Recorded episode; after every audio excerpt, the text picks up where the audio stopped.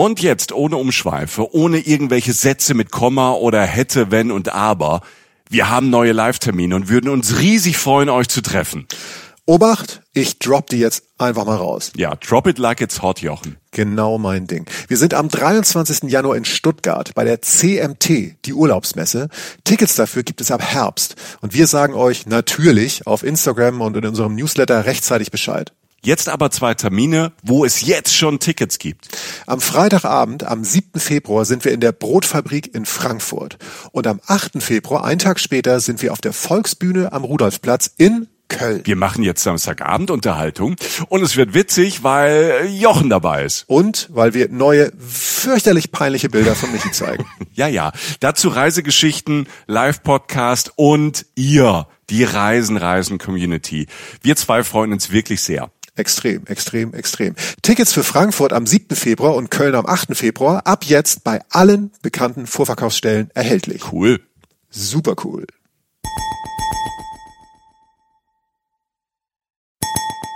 Reisen, Reisen. Der Podcast mit Jochen Schliemann und Michael Dietz. Wir finden es wieder sehr, sehr freundlich, dass ihr diesen Podcast beim Podcast-Händler eures Vertrauens gefunden, gedownloadet und tatsächlich eingeschaltet habt. Wenn ich wir sage, dann meine ich auch wir. Hier sind Jochen Schliemann und Michael Dietz. Schönen guten Tag. Hallo, schönen guten Tag auch von mir. Wir hoffen, euch geht's gut. Uns geht es gerade relativ prächtig, denn wir stehen am Anfang einer neuen Folge, auf die wir uns ehrlich gesagt schon ganz heimlich sehr lange freuen. Ja, heute, du hast schon gesagt, eine sehr besondere Folge. Ihr wisst, Jochen ist ja nicht nur Norddeutscher, sondern Jochen ist auch irgendwie Japaner ja. geworden über die Jahre. Mich hat er ja schon total verrückt gemacht. Er hat mich quasi gezwungen, dahin zu fahren nach Japan. Ich war letztes Jahr dann auch dort und äh, manchmal ist es ja schon gut, wenn er penetrant ist, der Jochen, denn ich habe mich äh, in diesen vielleicht kuriosesten Ort der Welt, auch so direkt verliebt. Und ähm, wir haben drei Japan-Folgen insgesamt schon gemacht. Also die Japan-Folge, wo wir gemeinsam über Japan reden, über meine ersten Eindrücke da. Und es gibt, äh, und da will ich auch nochmal äh, gern darauf hinweisen, zwei Spezialfolgen, und zwar über Kyoto und über Tokio. Und äh, da auch ein klarer Hörbefehl. Und aus dieser äh, Trilogie machen wir heute eine Tetralogie. Ne? So heißt das, ne? So heißt das. Krass. Also ja. wenn, wenn man äh, vier Japan-Folgen macht, die irgendwie inhaltlich zusammenhängen, aber ja. schon für sich stehen, ja. ist das eine Tetralogie. Da haben die in der Antike schon gesagt, es kann nicht so falsch sein. Crazy. Und ähm, heute kommen wir einem Wunsch nach von vielen von euch. So in den letzten ja. ein, zwei Jahren kamen immer wieder Mails, mach doch mal was über Essen. Ne? Ja, das haben wir ja immer wieder bewusst gemacht und haben sozusagen beide Seiten, ihr und wir, haben gemerkt, wie wichtig uns Essen ist auf Reisen. Und äh, wenn es ein Land gibt, in dem Essen wichtig ist, dann ist es definitiv Japan. Und äh, wir finden auch tatsächlich, ähm, diese Folge wird produziert im Sommer 2020. Das Schöne daran ist auch, ähm, wenn man hinfährt, ist es der ultimative Essensguide für Japan. Und das ist eigentlich der ultimative Japan-Guide, weil in Japan geht es ohne Essen nicht. Ähm, und es ist zudem etwas, dem man sich natürlich auch in Deutschland und zu Hause, egal wo man ist, schon widmen kann. Weil auch in Österreich, in der genau. Schweiz. Ja, genau. Also japanische Restaurants gibt's ja. ja überall. Und ähm, deshalb fanden wir, war es eine gute Art und Weise, sich diesem Land mal so zu widmen. Und ihr, jeder, der sich mit Japan und jede, die sich mit Japan äh, befasst wird, sehr schnell merken, ohne Essen äh, geht's da nicht. Und das ist jetzt nicht nur rein pragmatisch gemeint, sondern ja. äh, das ist der größte Kulturanteil, fast den man da mitnimmt. Es ist ein Universum und eine wunderschöne Welt für sich, die es gilt zu entdecken. Und das versuchen wir heute ähm, äh, zu tun. Es wird abgefahren. Und bevor wir uns in dieses Kopfkino begeben und äh, irgendwie schon sauber Mund haben nach äh, Japan oder nach japanischen Restaurants, und das ist toll an dieser Folge von Reisen, Reisen, die dann Essen, Essen in, äh, in Japan und äh, japanisches Essen ähm, umfängt, äh, wollen wir jetzt noch mal in den Sommer 2020 gehen. Reisen geht ja vor allem safe in Europa und auch in Deutschland. Und da kommt das neueste Werk unserer neuen Fernbeziehung ins Spiel. Wir haben ja da in Hamburg ein paar Leute, ja. mit denen wir sowas haben. Die lieben Menschen der Geosaison. Und die haben ein neues Heft am Start. Die August-Ausgabe 2020 hat unter anderem ähm, sehr viele Tipps für das Reisen noch in diesem Sommer und Herbst. Und äh, da stehen wir drauf. Großer Schwerpunkt nachhaltiges Reisen. Es gibt die besten Tipps zum Wandern, zum Fahrradfahren. Und besonders geflasht ähm, hat uns die Story und die Bilder von Daniel und Benjamin Schneider im Heft. Das sind zwei Jungs, die mit dem Fahrrad von Wien in Österreich nach Venedig gefahren sind. Geil. Aber jetzt nicht so perfekt durchgeplant oder wie man sich vorstellt, irgendwie mit neuen E-Bikes und Gepäckträgern und alles Mögliche. Nein, die haben einfach ihre Fahrräder genommen, minimal Gepäck, ohne großen Plan, haben gesagt, das ist Ziel, da wollen wir jetzt irgendwo hin.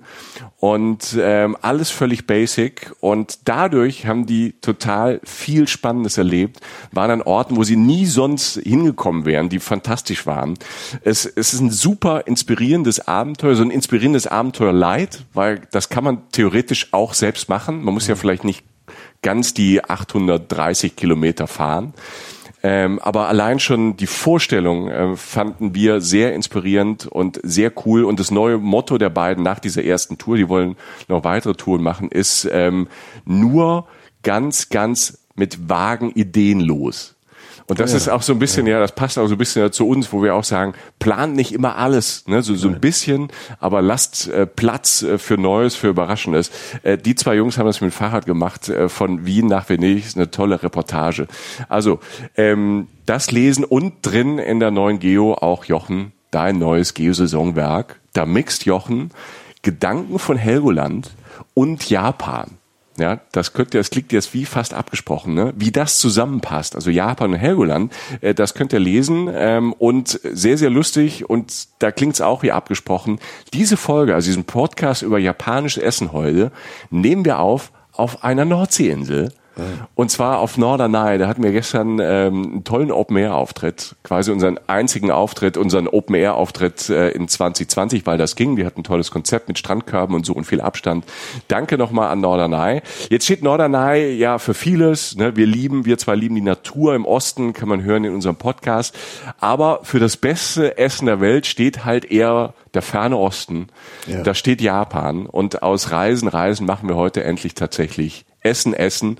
Jochen, kannst du dich noch an das erste japanische Essen erinnern, das du je hattest? Oder zumindest eines der ersten? Generell, nicht in Japan, sondern genau, generell. generell. Ähm, ja, ja, das war in Hamburg. Ich ähm, komme ja aus Norddeutschland und in Hamburg, ähm, als ich auch noch äh, frisch war, da gab es dann eher so eine. Das ist ja schon ein halbes Jahrhundert ja, genau, her, ja. Aber da gab es natürlich dann die Sushi-Restaurants, weil es noch neuer war, eher in der Innenstadt. Hm. Da hat mich ein Bekannter mitgenommen zu Sushi, äh, zu einem Sushi-Laden und ich äh, wusste so grob, was das war. Und äh, wenn ich jetzt drüber nachdenke, war es ungewohnt. Also es war Sushi, es war Nigiri, also halt das, wo Reis unten ist und Fisch oben drauf, ähm, Nigiri.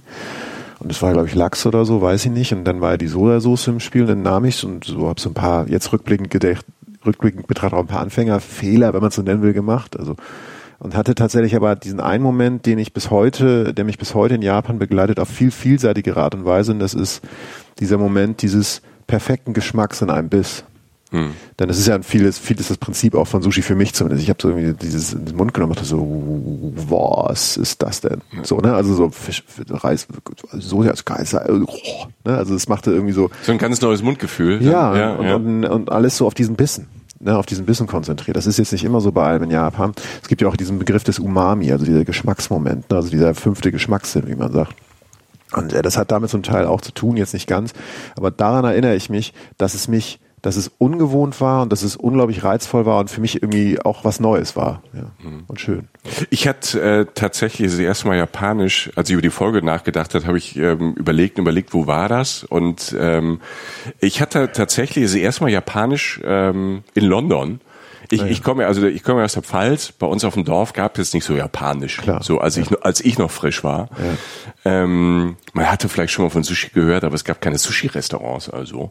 Und da war ich ähm, irgendwann Ende der 90er dann in London und ich hatte so einen richtigen schlechten Einstieg in diese japanische Essenskunst. Also so richtig schlimm. Ähm, hängt jetzt nicht an dem Essen, sondern wahrscheinlich wieder an mir. Wir waren halt so eine Gruppe von von von Freunden, so aus Deutschland, aber ähm, waren auch Engländer dabei. Und wir waren in London unterwegs und hatten halt so eine richtige, ähm, wir hatten eine ordentliche Partynacht, sage ich mal. Ne? Okay. Ich weiß nicht, gesagt hat The Fabric noch was? Ja, was, ja, ja, ja, so ja. 90er, Nuller Jahre. Ja. Das war so damals wie, wie jetzt oder vor ein paar Jahren das Berghain in Berlin war. Mhm. Also ab, abgefahrener Schuppen. Ne?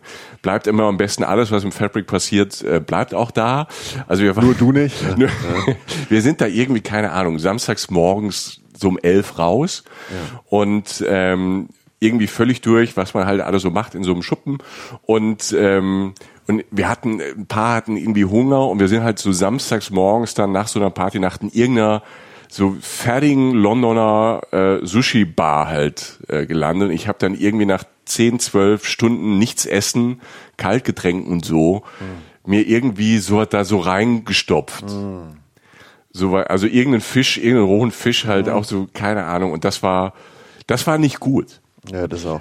Also das, so, der, ne, da, ich meine, der, der Nerd würde jetzt schon sagen, deine Geschmacksnerven sind natürlich völlig zerschossen dann schon nach so einer Nacht. Ja, komplett. Ja, und, und dann äh, japanisches Essen fußt ja auch sehr viel auf feinen Sachen und so. Ja, und, und das, also, das, das, das, das, das war, das war schräg und das hatte ich aber natürlich hast du dann so diese ganze Nacht, weil die großartig und lustig ja. war und dann kommt sowas, keine Ahnung, morgens auf so einen nüchternen Magen halt irgendwie so roher Fisch drauf. Ja. Das war mein, mein, mein erster, mein erster Bezug zu Japan. Das wurde dann irgendwie schnell besser, aber am Anfang dachte ich so, was soll das denn? Ja, es ist ja auch Japaner fängen ihren Tag ja auch, da kommen wir auch noch zu, auch oft ähnlich an. Jetzt nicht mit Sushi, also nicht zwingend. Ähm, aber ja, es ist ungewohnt. Auch das, also, das, das Frühstück, das, der Frühstück, ja. japanisches Frühstück, was ich in Japan kennengelernt habe, ist ja jetzt für jemanden, der so, so, ich mache mir morgens so, wenn ich frühstücke, mache ich mir so ein bisschen Müsli, bisschen Joghurt drauf und äh, vielleicht ein paar süße Früchte. Ja, ja komplett, komplettes anderes Ding. Also genau. wir, lass, uns, lass uns mal vorne anfangen, insofern, als ich, als dass ich jetzt sagen würde, äh, du hast es gerade, wir haben beide gerade Sushi gesagt, beim ja. ersten Kontakt mit japanischem ja, Essen. Ja. Und ich glaube, das andere japanische Gericht, was man am ehesten noch kennt hier oder was jetzt so langsam Einzug erhält auch, vielleicht auch in den Mainstream, ist ja Ramen. Mhm. Ne? Ramen, also diese Nudelsuppe, diese äh, sehr würzige Nudelsuppe. Das sind so die zwei Sachen, die wahrscheinlich Leuten so als allererstes, denke ich mal, so einfallen. Vor allen Dingen halt Sushi. Sushi ist ähm, aller, allerhöchstens zehn Prozent dessen, was dir in Japan an Essen begegnet. Das ist das Verrückte, ne? Ja, es ist, es ist die, nicht mal die Spitze, es ist einfach ein Element, mhm. das es weltweit geschafft hat, sehr früh. Rahmen hat einen kleineren Prozentteil, weil es einfach ein, äh, ein, limitierteres Gericht ist, weil es einfach eine Suppe ist, obwohl es sehr, sehr präsent ist. Rahmen ist sehr präsent. Ja. Aber halt Sushi ist ja noch vielseitiger, sagen wir mal so. Aber diese Sachen sind, sind ein ganz kleiner Teil oder einem Universum an Essen, das sich da öffnet, von dem man gar nichts ahnt. Und das ist jetzt zum einen so in diesen, diesen, diesen verrückten Ausführungen, wo natürlich jeder dann fragt, du hast mal was Lebendes gegessen oder so. ähm, ja, ist ja, die sind ja die Fragen so. Und ja. viele, viele Reisereporter verbringen ja meistens ihre Zeit damit in Peking nur Heuschrecken zu essen oder halt irgendwas, was wackelt oder so. Das ist ja auch alles nett so, wenn man irgendwie so, ähm, so Expeditionen ins Tierreich essen machen will. Aber es geht ja eigentlich es geht eigentlich völlig an der Realität auch völlig. vorbei. Es ist ja mit, auch mit China, der Hunde essen, Katze essen. Ja. ja. gibt es in ein paar Regionen und als Delikatesse, aber ist Promillebereich. Ne? Genau, und, und, und Sushi und Rahmen decken halt diesen kleinen Prozentteil ab, aber es gibt noch viel, viel mehr. Und da wollen wir euch jetzt so ein bisschen mit hinnehmen. Also wirklich vom bisschen dem weirden Kram, aber halt auch äh, ganz anderen standardisierten japanischen Essen, die ganz toll sind, äh, ganz bürgerliches Essen. Wir reden über Essen zu Hause, wir reden Essen am Bahnhof, ganz großes Thema. Wir reden über ganz viele verschiedene Formen von Sachen, wie man sie zubereiten kann, bis zu Baumrinde im Wald. Also das ist ja wirklich, du hast ja auch diese Zen-Klöster dann da irgendwie, wo wirklich Leute alles nur Sachen essen, die keinen Schatten werfen, so ungefähr, so, weißt du, so. Ich habe Baumrindeneis gegessen, will ich. Ernsthaft? ja, das ja, war geil. großartig. Ja, ich habe Baumrindeneis gegessen.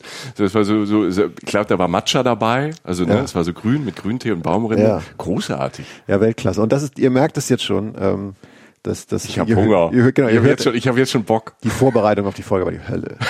Die Fotos, die eigentlich, das ist so schlimm. Ich habe auch nochmal Fotos von diesem Trip ja, letztes Hölle, Jahr geguckt. Hölle. Und man, man will ja. sofort überall wieder ihn probieren oder was essen. Oder äh, für mich war es so, so zwei, dreimal, wo ich dachte, wieso habe ich nicht mehr davon probiert oder ja. mehr davon gegessen oder das noch. Aber das ist ja oft so beim, beim wenn man das erste Mal irgendwo war, wo es gerade, also bei mir war das immer so Asien, wo ich dann, also die asiatische Küche ist ja so unterschiedlich. Ne? Also in den Ländern, es gibt natürlich Parallelen, das werden wir heute bestimmt auch merken, wo es äh, viel ist, wo Japan draufsteht, wo aber viel auch Chinesisch ist ja. oder sehr viel verwandt ist. Aber trotzdem ist es wie auch in Europa, jedes Land hat seine, seine eigene Essenskultur, seine, seine kleinen Nuancen, die anders sind. Und beim ersten Mal traut man sich vielleicht nicht alles zu essen oder hat natürlich auch nur die Zeit für irgend so ein bisschen was zu essen. Ja. Und gerade bei den Bildern, die ich mir ähm, vorhin in der Stunde vor dem Podcast jetzt nochmal angeguckt habe, habe ich ganz viel gesehen. Wow, das ist super, warum bin ich da nicht nochmal hin? Mhm. Ja, es ist, es, weil es so unendlich ist. Und mhm. ihr hört vielleicht das Leuchten in unseren Augen sozusagen. Es ist wirklich ein unendliches Universum. Das ist, das ist, das ist keine Floskel. Das hört nicht auf. Du fährst da, also ich war ja nun mehrmals da und es hört nicht, aber du kannst an jeder Ecke irgendwas probieren. Und äh, wir bilden so ein bisschen was online auch ab. Also ich habe, ne, also du hast ja schon auch Bilder gefunden. Das ist, dieses Thema Food Porn ist natürlich in Japan selbst wir. Also selbst immer, das ist Hardcore. Aber an meinen kritischsten Tagen, also ich bin ja wirklich auch ein systemkritischer Mensch, sage ich mal, oder gesellschaftskritischer Mensch. Selbst ich mache von jedem Gericht da fast ein Foto, weil es auch noch schön ist. Mhm. Ähm, wir haben sehr viele Essensfotos und ein bisschen, um das zu unterstützen, sozusagen die Bilderbeweise dessen, was jetzt so gerade schon passiert und was noch weiter auf euch zurollt. Das findet ihr dann online. Generell muss man erstmal sagen, Essen in Japan kann man immer. Essen in Japan gibt es fast überall. Ähm, es ist fast Mittelpunkt des japanischen Lebens. Fast alles dreht sich um Essen. Wir haben übrigens die Fenster offen, falls ihr mal was im Hintergrund hört. Also wir Vielleicht kommt eine Möwe vorbei. Wir sind ja auf der Nordseeinsel und ja. reden über Sushi. Ja, ganz Möwensushi. Ja. ja, das weiß die Möwe aber noch nicht. Ja. Äh, Luftgewehr. Ja, genau. Nein, wir ab, lieben Tiere. Abgesägte Schrotflinte, da ja. trifft man auch. Ähm, nein. Ähm, und es ist einfach, äh, genau, es ist einer der Hauptbestandteile der japanischen äh, Kultur, des Lebens und es ist auch einer der Hauptbestandteile einer Japanreise. Hm. Punkt. Das wird man nicht umgehen können, das will man auch nicht umgehen. Da sollte man, wenn man als Hobby Essen hat und Essen entdecken, ist es ist es ein Pro für Japan, sage ich mal. Und äh, Essen in Japan ist ganz unterschiedlich. Du hast Essen ist oft gut sichtbar, ne? also oft siehst du so, so so knallige Buden oder so, wo es so Straßenfood gibt. Manchmal ist es versteckt hinter Vorhängen, ganz ganz versteckte Läden, die du niemals finden würdest, wenn dir das nicht gerade mal jemand sagen würde. Du hast ich habe ich hab Bekannte in Japan inzwischen, die ich, die ich äh, sehr schätze, Freunde von mir, und die sind teilweise mit mir in Restaurants gegangen, die hätte ich nicht gesehen. Mhm. Das sind Hauseingänge für ja. mich gewesen, ähm, hinter denen sich eine Welt eröffnet eines hochklassigen Restaurants, das ich persönlich übrigens gar nicht als hochklassig empfindet, weil die halt alle so einen hohen Anspruch an sich selbst haben. Ein Wund, also wirklich so wie so ein, als wenn du in so einem Märchen sagst, du geh mal heimlich durch die Tür da durch und vielleicht öffnet sich eine neue Welt und es passiert fast jedes Mal. Die, ja. die Kultur dahinter fand ich ja total spannend, weil man es ja mal aus aus Deutschland und Europa kennt, dass natürlich so Restaurants ja sehr offen sind. Also meistens kannst du dran vorbeilaufen und reingucken und ja. kriegst schon mal so ein Bild genau. davon. Genau. Ja. Und mir ging es am Anfang so, weil genau das, was du sagst, diese, diese, diese das ist, sieht aus wie eine ganz normale Wohnung, da ist so ein kleines Schild dran und das ist dann ein japanisches Restaurant. Also dieses, es ist nicht so ein Show-off, es ist nicht so auf einem Präsentierteller, hier guck schon mal, hier guck schon mal auf die Karte, sondern du musst es so ein bisschen wissen, dass man da reingeht und man muss sich am Anfang, fand ich dann auch, auch ein bisschen trauen da reinzugehen. Ja. Auch, keine Ahnung, in den, in den verschiedenen Vierteln in Kyoto war so, war in den Viertel einfach da mal jetzt mal reinzugehen, obwohl man nicht jetzt wirklich sieht, was dahinter ist. Und ich kann nur am Anfang jetzt schon mal sagen, wenn man dort ist, traut euch das zu machen, weil, Fun Fact für mich, ich habe in äh, zwei Wochen Japan nicht einmal richtig schlecht gegessen. Nein. Ich habe vielleicht ein Viertelmal so ein bisschen, so zwei, drei Gerichte, wo ich sage, da war die Qualität nur so mittel. Aber ansonsten war egal, wo ich mich reingetraut habe, war die Qualität immer tip top. So Ehrenmänner, Ehrenfrauen, die da zubereiten, weil Essen da so wichtig ist. Ja, es ist ähm, das ist tatsächlich bei mir genauso. Ich war jetzt ja äh, sozusagen netto dann auch wirklich lange da, also so drei bis vier Monate insgesamt meines Lebens. Und ich habe wirklich zwei bis dreimal, ein bis dreimal durchschnittlich gegessen. Wirklich. Ab und nicht nie schlecht. Also mhm. der Rest war immer bemerkenswert gut. Und das, das ist etwas, was du, das ist nicht nur Glück, das ist nicht nur ein Standard, der von irgendwelchen Behörden auferlegt wird, das hat was mit Anstand zu tun, das hat was damit zu tun, dass die ihre Würde dadurch, äh, das hat was mit Würde zu tun. Wenn die, die, die können nur das Beste abliefern, das ist ein Mentalitätsding, ähm, weil sie sonst nicht, äh, weniger geht nicht. Mhm. So. Und äh, diese, diese Schilder, und manchmal offen ist es ja auch so ein Vorhang, so ein zweiteiliger Vorhang, der draußen hängt, und so Sachen, die so eher aussehen wie ein Wohnhaus. Ähm, da hilft es sich dann halt im Internet zu informieren oder halt rumzufragen oder so. Ähm, ja. Ganz kurz noch. Internet, weil das habe ich auch gemerkt, wenn du jetzt gerade ansprichst, ich will nicht deinen Vibe killen, wo du, du hast schon so Hunger, du willst zum Essen, aber nee, so als, was ich gemerkt habe, auch diese Qualität ist so hoch und dann, wenn man trotzdem so ein bisschen Restaurants recherchiert, ähm, also in Deutschland ist ja, ne, haben ja Restaurants, wenn die gut sind, 4,6 Sterne bei Google zum Beispiel und da weißt du, okay, da muss eigentlich ganz gut sein. Und dann guckst du irgendwie im Reiseführer, hast Tipps von Freunden und hast ähm, Restaurantnamen und googelst hier nochmal, wo die sind vielleicht. Und dann haben die irgendwie aber nur 3,8. Und dann denkst du, 3,8 Sterne, will ich da, will ich da essen gehen? Und dann liest du die, liest du die Rezension und da geht dann sind so, also das ist alles in so Perfektion, dass aber auch die Kunden, die, Rez die, die Rezensenten, dann auch manchmal so dann einen Stern abzugeben, weil die Serviette nicht in den gleichen genau. Farben war wie sowas. Also ja. sie sind super streng, auch in den Rezensionen. Also was man bei uns 4,6 ist, ist in Japan 3,8 oder 4,0. Also da muss man so ein bisschen abstrahieren. Das habe ich gemerkt, weil ich dachte, der hat gesagt, das wäre der beste Rahmenladen da in Nara. Und dann gucke ich, da hatte nur 3,9 ähm, Sterne und dann äh, guckst du halt so ein bisschen durch in den Bewertungen. Und wenn man dann mit Google Übersetzer drüber geht, ähm, also alle aus dem Westen so, ja. yeah, bestes Essen, bestes ja. Essen. Und dann machst du so eine Google Übersetzung von den Japanern und da war so irgendein kleines Detail. Die hatten den Sake nicht, auf den ich mich gefreut habe. Und da gibt's mhm. einfach einen Sternabzug.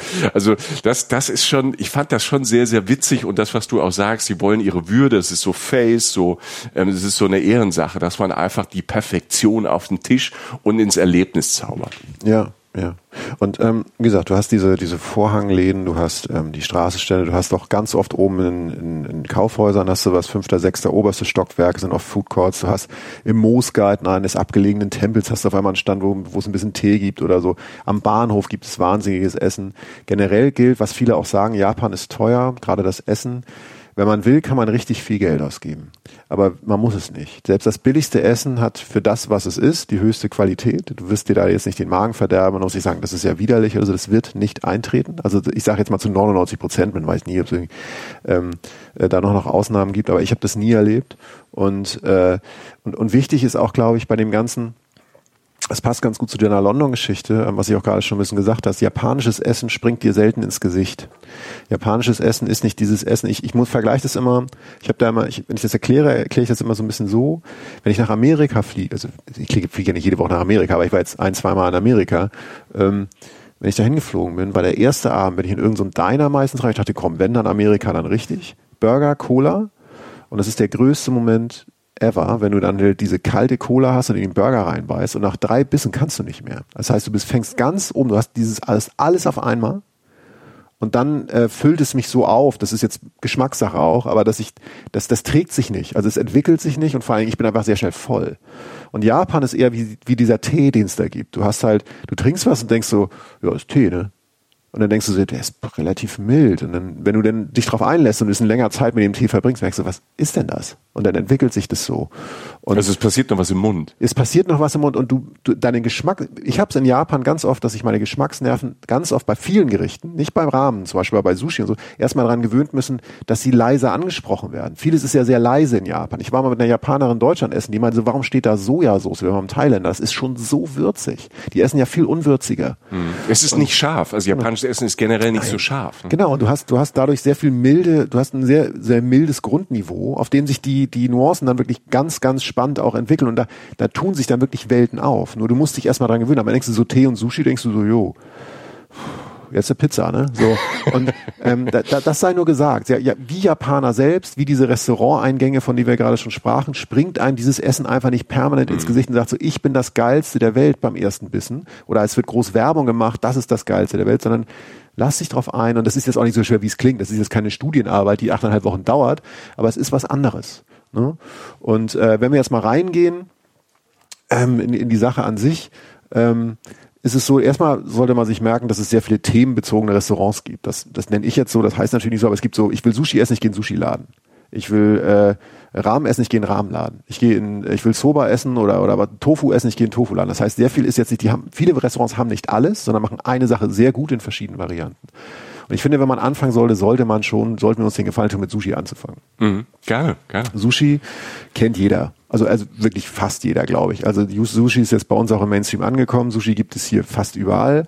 Ähm, und Sushi ähm, das ist jetzt nicht so, das, das, das meine ich nicht versnobbt, was ich sage, aber wenn du in Japan Sushi isst oder wenn du japanisches Sushi isst, dann isst du jetzt hier erstmal ganz, erstmal nicht, wenn du nach Hause kommst, erstmal bestellst du nicht bei den Lieferservicen, bei denen du vorher Sushi bestellt hast. Das ist nicht so negativ gemeint gegenüber diesen äh, äh, Lieferservice. Es ist einfach gemeint, es ist einfach was ganz anderes. Hm. In, in, hier bestellst du dir dann halt irgendwie 16, 16 Avocado-Magi und Lachs-Magi irgendwie, also das ist das mit der Seetangrolle drumherum und der Reis und dann der Fisch in der Mitte, möglichst wenig Fisch, das ist halt billig billiger. Ähm, das, das gibt es nicht so oft in Japan. In Japan ist so oft mehr Nigiri, also halt, wo der Fisch drauf liegt, oder vor allem ist da halt auch viel Sashimi, also wo es nur Fisch ist. Und ähm, du kriegst in Japan auch nicht diese nicht mal eine California Roll oder du kriegst jetzt nicht eine Rolle, wo da noch Chili-Soße drauf ist oder Mayo oder so. Das sind alles Varianten, die schmecken auch gut, die mag ich auch. Das also die sind sehr auf Europa getrimmt. Ne? Genau. Also das ist ja oft so das asiatische Essen bei uns ähm, nochmal so eineuropäisiert ist oder ja. und das ist ja auch völlig in Ordnung. Ja, sicher. Ne, dass ähm, das ähm, auch ne, bei indischem Essen ja auch oft, also ein wirklich authentisches indisches Essen zu finden. Chinesisches Essen ist auch auch ne ist selten, wenn finde ich es fantastisch. Aber das Ding ist, wenn man sagt, ja ich esse gerne Chinesisch in, in Deutschland oder in Europa und dann fährt man nach China dann ähm, ist es einfach nochmal eine neue Welt. Man erkennt Parallelen, aber ähm, oftmals ist das Essen dann halt auf unseren Geschmack, auf diesen Mainstream-Geschmack, und das ist, ich meinte es gar nicht abwertend, natürlich nochmal optimiert oder halt ähm, gleichgesetzt. Und deshalb ist es, wenn man halt da ist, ein besonderes Erlebnis. Aber es gibt halt auch in Deutschland dann verschiedene Läden, da muss man vielleicht manchmal ein bisschen nachsuchen, da gibt's auch Tipps im Netz und alles Mögliche, die sehr authentisch dann halt kochen. Ja, ja. Und ich meine, wenn man jetzt nicht mal die wenigen Zutaten von Sushi anguckt, Fisch, Reis, manchmal Nori, das sind diese essbaren Meeresalgenblätter, die das so zusammenhalten sozusagen, und Wasabi und Sojasauce. So. Und in Deutschland ist der Fisch relativ dünn drauf. Der Nori, dieses Algending, hält das alles irgendwie zusammen. Der Reis klebt, das ist dann auch gut, das hält und saugt vor allen Dingen viel Sojasauce auf und Wasabi möglichst viel. Dann hast du irgendwann so ein Wasabi-Freeze und die Nase tut kurz weh und du denkst, geil, ich fühle was. So, ne? mhm. ne? Sushi. So. In Japan Fisch viel dicker, eine Qualität, die man jetzt schwer beschreiben kann, aber japanische Küche fußt sehr auf der Qualität der Grundprodukte. So. Und das ist einfach der beste Fisch, den man in dem Moment halt kriegen kann. Das ist natürlich viel mehr als Lachs oder Thunfisch. Du hast verschiedene Weißfische. Also wir reden jetzt meistens von Nigiri, wo der Fisch auf dem Reis drauf liegt. Du hast verschiedene Weißfische. Du hast Makrele. Übrigens fast der einzige Fisch, der wirklich nach Fisch schmeckt da. Ne? Alles, also weil er es soll. Ne? Der Rest ist sehr mild. Unagi, also halt Aal. Du hast Tamago, also halt Ei. Mhm. das, das mag ich ja besonders gerne. Ja, Tamago? Ja, ja ich mag Tamago super. Also weil, weil, weil ich finde halt, dass da, es gibt ja so, so ein Standard-Tamago, was man auch hier kennt, ja. aber da war es halt nochmal in den, in den Nuancen halt, je nachdem, wo du warst, wo du Sushi gegessen hast, äh, wieder die Sushi-Chefs, also die, die meistens waren es Typen, die ich gesehen habe, die dann die, die Sushi ähm, zubereitet haben, halt natürlich dann noch so eine ganz eigene Note in dieses Ei reingebracht haben und wie unterschiedlich dann Ei auch schmecken kann, das fand ich fantastisch. Ja, ähm, Tamago gibt es auch als Nachspeise oft, so ein bisschen mhm. leicht süßlicher oder so. Es gibt auch einen wundervollen Film, der heißt Yuri Dreams of Sushi. Das ist so ein Film über so einen Sushi-Chef. Und wenn ich mich richtig erinnere, äh, korrigiert mich da draußen, aber ich glaube, es ging tatsächlich um Tamago. Da wurde mal deutlich, wie, wie, also es ging natürlich um Sushi-Chef. Da ging es aber auch um Tamago und da hat so ein Schüler von ihm, hat halt Tamago versucht herzustellen. Ei. So. Mhm. Also Tamago ist ja sozusagen so wie so ein Omelette, so ein kleines sozusagen. Ja. Und dieser Typ ist wirklich über Monate hinweg, jeden Tag hat er Tamago gemacht und hat Jiro diesen Tamago halt gebracht. Und Jiro hat probiert und guckte ihn immer an und sagte so, Nee, nicht ganz. Monatelang. Der Typ war komplett im Eimer. Ne? Und irgendwann nach Monaten, dieselbe Situation, sagte Jiro, Jiro dann so, okay. Und dann hat er den richtigen Tamago gemacht. Und dem typ, von dem Typen ist was abgefallen. Das kannst du dir nicht vorstellen. Das ist das Niveau. Das sind Nuancen, die schmecken mir nicht. Aber wie gesagt, einerseits ist Tamago natürlich viel ähm, vielseitiger, als man meint. Und zum anderen halt, äh, ja, es ist halt einfach ein Teil, Teil von Sushi halt. Aber auch, man kann es auch mit Sushi essen. Wo war ich? Genau, was es noch gibt, natürlich Muscheln, Oktopus. Oktopus als Sushi ist total interessant, weil allein einen Oktopus auf ein Sushi zu legen, also so ein weißes Stück dann davon, den so fein zu schneiden, dass er, die, der schmilzt auf deiner Zunge weg, wenn er richtig geschnitten wird. Da geht es um eine Schnitttechnik.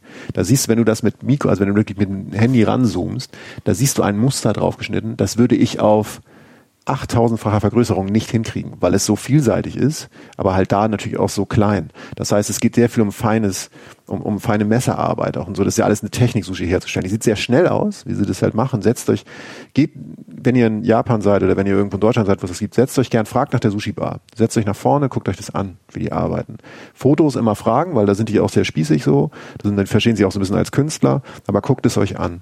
Und ähm, die würden, wie gesagt, niemals Mayo oder Chili oder so drauf machen. Sojasauce nur ganz wenig. Also höchstens manchmal auch oben eigentlich auf dem Fisch. Das soll gar nicht über den Reis, weil er halt so viel aufsaugt. Und äh, Sushi ist ähm, geht in solche Läden. Geht in diese Läden, wo diese, wo diese ähm, Roll, wie heißt es, ähm, diese äh, Sushi Trains. Sushi Trains, ja. ne, wo das so rumfährt. Ja. Ne?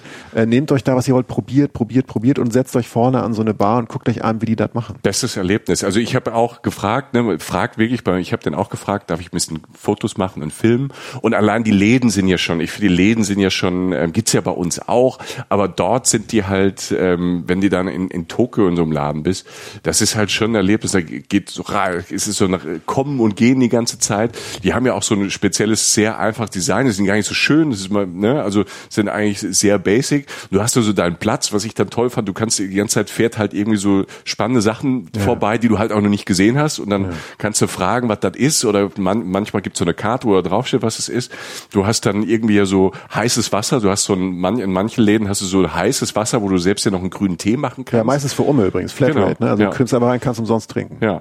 Und ähm, ja, es macht mega Spaß, es ist mega interessant. Also die Läden sind super. Ja, und was ich äh, zum Fisch vielleicht noch so, ähm, der ist halt sehr dick geschnitten. Also das heißt, das ist dann so, wo, wo auch Sachen mal was kosten oder so, aber es ist halt gar nicht so teuer. Ähm, nur als Beispiel, ähm, äh, Thunfisch gibt's in drei bis vier Stärken. Ne? Es gibt Toro, es gibt mageren Thunfisch, sonst was. Bei uns gibt's ja meistens nur den einen, weil der andere einfach seltener, das ist, gibt's einfach weniger davon im Fisch.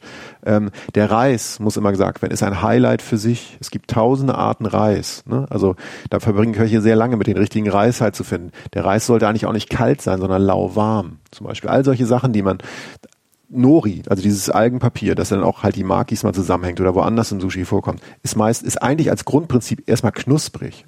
Ne, das heißt, das sind so knusprige Platten eigentlich. Ne? Genau, und das ist, ja. bringt, musst dir vorstellen, du hast warmen Reis und was knuspriges, leichtes drumherum und dann halt noch diesen fast cremigen Fisch. Das ist ja was ganz anderes. Da, da, also wie, wie so oft, wenn man in ein Land fährt und ein Essen dort isst, wo es herkommt, man versteht erst, was es eigentlich ist. Man hat die Elemente in Deutschland auf dem Teller, aber die wirklichen Dimensionen, die sind bei in Japan halt eben extrem. Die verstehst du dann erst. Wasabi ist halt nicht eine scharfe Ballerpaste eigentlich, sondern ist aus einer aus einer feinen Wurzel gerieben. Da, gut, das wird sehr schnell, äh, kippt sehr schnell um. Das heißt, es wird sehr schnell schlecht, wenn man es reibt. Aber wenn man nur einmal, ich habe das mal gesehen, diese Wurzeln sind wunderschön grün und wenn das dann abgerieben wird, natürlich schmeckt es anders.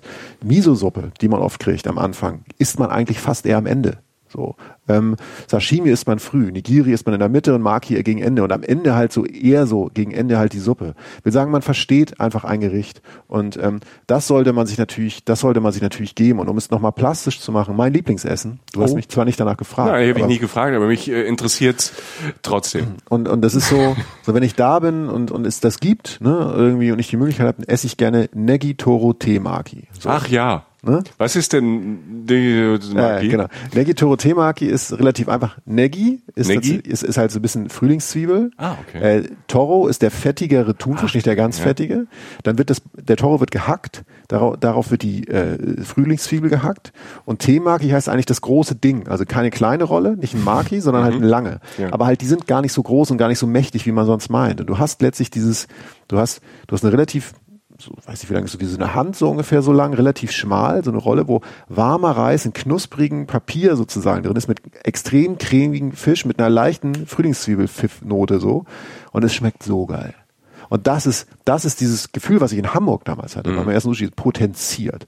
Und das ist so, da ist Ruhe. Wir haben uns unterhalten mit Freunden und als, als der Freund, als der Freund irgendwas erzählte, als wir das essen, sagte meine Freundin so, ich kann jetzt nicht zuhören. Es tut mir leid. Ja. Ich bin einfach weg. Tut mir, und weißt du, was er sagt? Er sagte, weißt du was, das verstehe ich. Und da war Ruhe. Weil es halt einfach so viel, so viel mit dir macht. Wie gesagt, geht in so ein Laufband-Restaurant, geht einfach auch in eine, wenn ihr in ein Restaurant geht in, in Japan, man muss ein bisschen mehr suchen, als man meint, weil Sushi halt nicht alles ist in Japan. Fragt immer nach der Bar, ist nicht schlimm, wenn nicht, aber da sieht man es mal. Das ist ein relativ, die, die, die feiern nicht, wenn du reinkommst. Das ist alles, Japan ist ja recht sachlich so, die sind sehr, sehr gut äh, im Benehmen und sehr ruhig und so. Da kannst du dir einfach dieses Handwerk mal angucken. Und der generelle Tipp, den wir immer wieder jetzt nicht sagen müssen, aber den wir euch jetzt schon mal geben, ist, geht mittags Mhm. Die teuersten Läden, selbst die dicksten Läden da, haben meistens mittags ein Mittagsmenü. Und das ist in einem relativ erschwinglichen Rahmen, haben die so drei, vier Menüs, die völlig okay sind, also wirklich mehr als okay. Und es ist wesentlich billiger. Geht mittags in die teuren Restaurants, wenn ihr irgendwas essen wollt, was es billig nicht gibt. Tut es. Ja, das, das wäre das, das wäre das Thema, das wäre das Thema Sushi. Ähm, ähm, gehen, gehen wir zu Rahmen jetzt. Willst du Rahmen? Ich will, können wir zu Rahmen, weil, weil ich bin mit Rahmen, Rahmen ist, das, das, das trendet ja gerade so in den letzten, ähm, so mhm. letzten paar Jahren auch bei uns in Europa. Ich, ähm, ich kannte Rahmen Tatsächlich äh, habe ich sie erst vor paar Jahren bei, bei Chef's Table bei Netflix, ja. bei der bei der Serie, die ich, äh, wo ich großer Fan bin, die ich auch gerne empfehlen möchte, weil es ähm, so wunderschönes äh, Dokus, so wunderschönes Fernsehen über über Essen, über über Menschen, die Essen machen, äh, tolle Geschichten gibt. Und da ist so ein, ein, ein Amerikaner, so ein bisschen durchgeschalterter Amerikaner, der es in Amerika nicht so geschafft hat und der ähm, irgendwie davon geträumt hat, äh, Koch in Japan zu werden, und zwar Rahmenkoch. Oh. Und dann äh, ist er als äh, Ami nach, äh, nach Japan und hat gesagt, ich perfektioniere Rahmen. Und alle haben ihn ausgelacht. Ne, also hinter vorgehandener Hand. Ne, der Japaner ja. lacht ja nicht aus, der ist ja, ja höflich und er sagt, ja. ja, ja, mach du mal Rahmen. Und er hat es tatsächlich dann geschafft, in so einem, nicht im Touristenviertel für Amis, sondern im Tokio da Jap japanischen Viertel eine kleine Rahmenbar aufzumachen und war dann im Fernsehen alles möglich, weil er halt alles ausprobiert hat, alles selbst gemacht hat, Bio gemacht hat, hin und her. Und seine Rahmen wurde zu einer der besten Rahmen in Tokio gekürt, ähm, was es überhaupt gar nicht geben dürfte. Nee. Und das hat mich dann halt heiß gemacht auf Rahmen. Und dann habe ich zum ersten Mal auch in Deutschland Rahmen gegessen, was ich schon sehr lecker fand und war dann in Japan halt total geflasht von Rahmen, weil das ja auch so ein eigentlich ein einfaches Essen, eine Suppe, eine große ja. Suppe ist, ja. äh, wo man auch ähm, in so einem Schnellrestaurant mit den Automaten vorne essen kann, aber auch wieder ein ganz fein. Und ich bin mittlerweile großer Rahmenfan. Wenn ich nach Rahmen mittags esse, brauche ich fast kein Abendessen mehr nee. und bin den ganzen Tag glücklich, aber nicht voll. Also ich habe nicht dieses Burgergefühl, was, ähm, was du vorhin beschrieben hast, dass man halt in so einen Barbecue-Burger rein äh, beißt und die Soße einem so links und rechts runterläuft, sondern Rahmen ist auch schon sehr, sehr mächtig, aber man fühlt sich, es ist, ich finde Rahmen ist so ein Essen, was man für mich, für ein Mittagessen perfekt ist, weil es macht direkt glücklich und hält so den ganzen Tag an und abends braucht man eigentlich fast gar nichts mehr. Das stimmt, ja, es hält, es hält sehr lange an. Also Ramen ist tatsächlich, glaube ich, eine der, weite, eine der wenigen weiteren großen Bekannten aus Japan, so, die mhm. man vielleicht schon mal gehört hat, wie du gerade schon meintest. Nudelsuppe hat halt Wumms, ist ein ganz anderes Essen, ist eins der, eins der Essen in Japan, das wirklich sofort einen Charakter hat, also das mhm. wirklich, das knallt auch so ein bisschen. Ähm, es ist bei weitem nicht die einzige Nudelsuppe in Japan. Ich nenne gleich nochmal zwei andere ganz kurz. Ähm, aber wir beginnen mal halt mit Rahmen. Und es ist im Gegensatz zu, ja, zu vielen japanischen Sachen eher ein lautes Gericht. Und man muss, wie du sagtest, in ein Rahmenrestaurant gehen. Das ist auch, das gehört zur Experience dazu. Du hast oft offene Küchen. Du hast ähm, sehr viel Dampf, weil die Sachen aber die Nudeln kochen, weil da ein riesiger Topf steht mit der Suppe. Diese ganze Brühe ist eine ganze Philosophie dahinter, was da rein muss, wie lange die kocht. Oft nehmen sie so alten Sud, den sie mischen mit neuem und das ist ja alles. Es duftet in den Läden ja. so fantastisch, der Hammer. Ja, ja, es ist so, es ist wieder eine Wissenschaft, die aber sehr nach außen gelebt wird in Japan, mhm. was nicht so oft ist. Du hast, in Japan wird, in japanischen Rahmenrestaurants wird sehr viel gerufen. Es lebt. Ne? Also das Stimmt, ja, die rufen dann die so, Nummern, genau, ja, ja, so, die rufen ja, dann so irgendwas, wenn du was bestellst und so. Das ist sehr lebhaft, positiv, ne? Auch so, so ein bisschen stressig, aber es ist nicht unangenehm. Ja. So, ne? Weil sie, aber das gehört zum, zum Stil der, der Kellner auch dazu, dass sie das halt tun. Da kriegst du oft am Platz, nicht immer, Oolong-Tee, also halt keinen heißen grünen Tee, sondern eher so einen braunen Tee manchmal, den du so mal am Platz kriegst, ist nicht immer so. Und was du letztlich machst, ist halt bestellen, ob du nur an der Theke sitzt oder am Tisch. Und, oder, oder du bestellst am Automaten, das, das hast du gerade schon anklingen lassen. Ja, Automat, willst du über Automaten reden? Oder ich, für mich war das ja komplett neu. Ja. Also man steht ja erstmal dieses, dieses, am, am, wie kann man am Automat was bestellen? Als, als Westler überhaupt. Aber ja. die Japaner, ähm, sehr durchdacht, diese sehr einfachen Automaten. Das heißt, du musst nur ein oder zwei Knöpfe drücken. Und es macht natürlich ähm, mega Spaß, wenn man äh, vor diesen Automaten steht und kann dann die verschiedenen Arten, da kommst du gleich noch, du erklärst dir uns die verschiedenen ja. Arten von Rahmensuppen mit den ja. verschiedenen Zutaten bestellen. Da gibt's so ein paar Klassiker und ein paar besondere. Und dann gibst du an dem Automat, gibst du einfach, das kostet dann halt, das ist von, von, von der Kostenstruktur relativ einfach. Ne? Sag mal, es, es gibt Sachen für einen Fünfer für, und für einen Zehner und für 15. Und dann hast du machst du halt deinen Schein da rein oder eine EC-Karte, dann hast du ein Guthaben wie bei so einem Tankautomat bei uns. Ja. Ne? Und dann drückst du halt und dann kommt ein Zettelchen raus mit einer Nummer und das ist das, was die dann auch später schreien. Ja. Ne? Also ja, es ist teilweise setzt man dann denkt so, Jungs, wenn ihr alle da seid, und ich auch da, aber dann könnte man es ja einfach kurz sagen. Aber sie wollen den Automaten. So, ja. es, es hat halt gehört halt zu diesem pragmatischen Charakter eines Rahmenrestaurants oft dazu, weil Rahmen, genauso wie du sagst, ist halt nicht das, wo man ähm, jetzt fein essen geht mit der ganzen Familie oder so, sondern Rahmen hat was Pragmatisches, das machst du oft nach der Arbeit. Ähm, ich habe mit die besten Rahmen so einer Uni in Tokio da in der Nähe gegessen, aber da saßen einfach Studenten, die für relativ günstige Kohle abends noch satt werden wollten. Du machst es auch mal mittags, du hast viele Mittagspausenleute, sie saß in Fukuoka mal in so einem Rahmenladen, da wirklich alle mit dem Handy, Kopf runter und Rahmen gegessen. Und reingeschlürft, weil genau. da darf man auch schlürfen. Genau, das ist ja das andere Thema, noch schlürfen.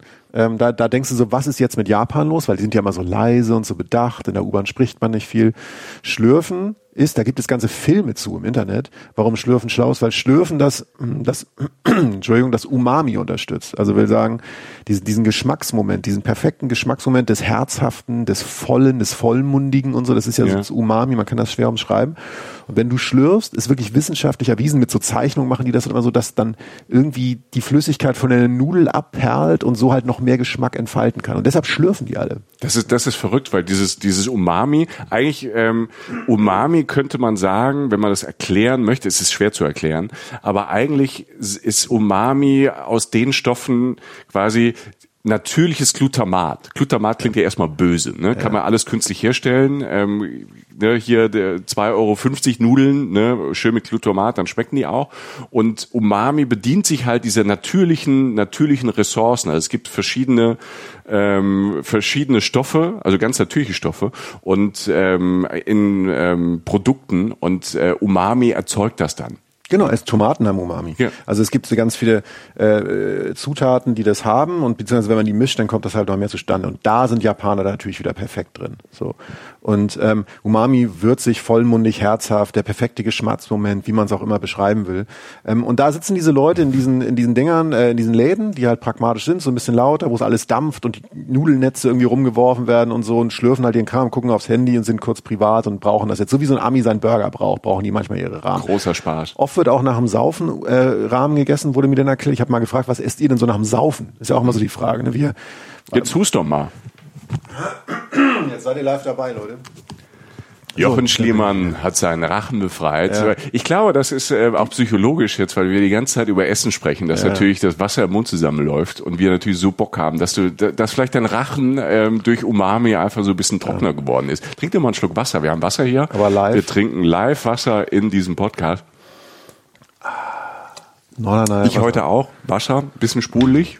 Stilles Wasser bist ja du. Ich ähm, trinke heute einfach ja, Sprudelwasser, der, der weil wir tagsüber ja produzieren. Wir haben ja in den letzten Wochen, Monaten viel nachts einfach aufgenommen oder spät abends. Ja. Da trinke ich auch schon mal äh, ein Kaltgetränk. Aber ähm, und wir sehen uns auch endlich wieder. Ja, selbst selbst selbst äh, mittags bis mit Wasser bist du der spritzigere. Ja, wir sehen uns endlich. Wir sitzen ja. endlich wieder voneinander. Abstand, offenes Fenster, es geht alles. Ja.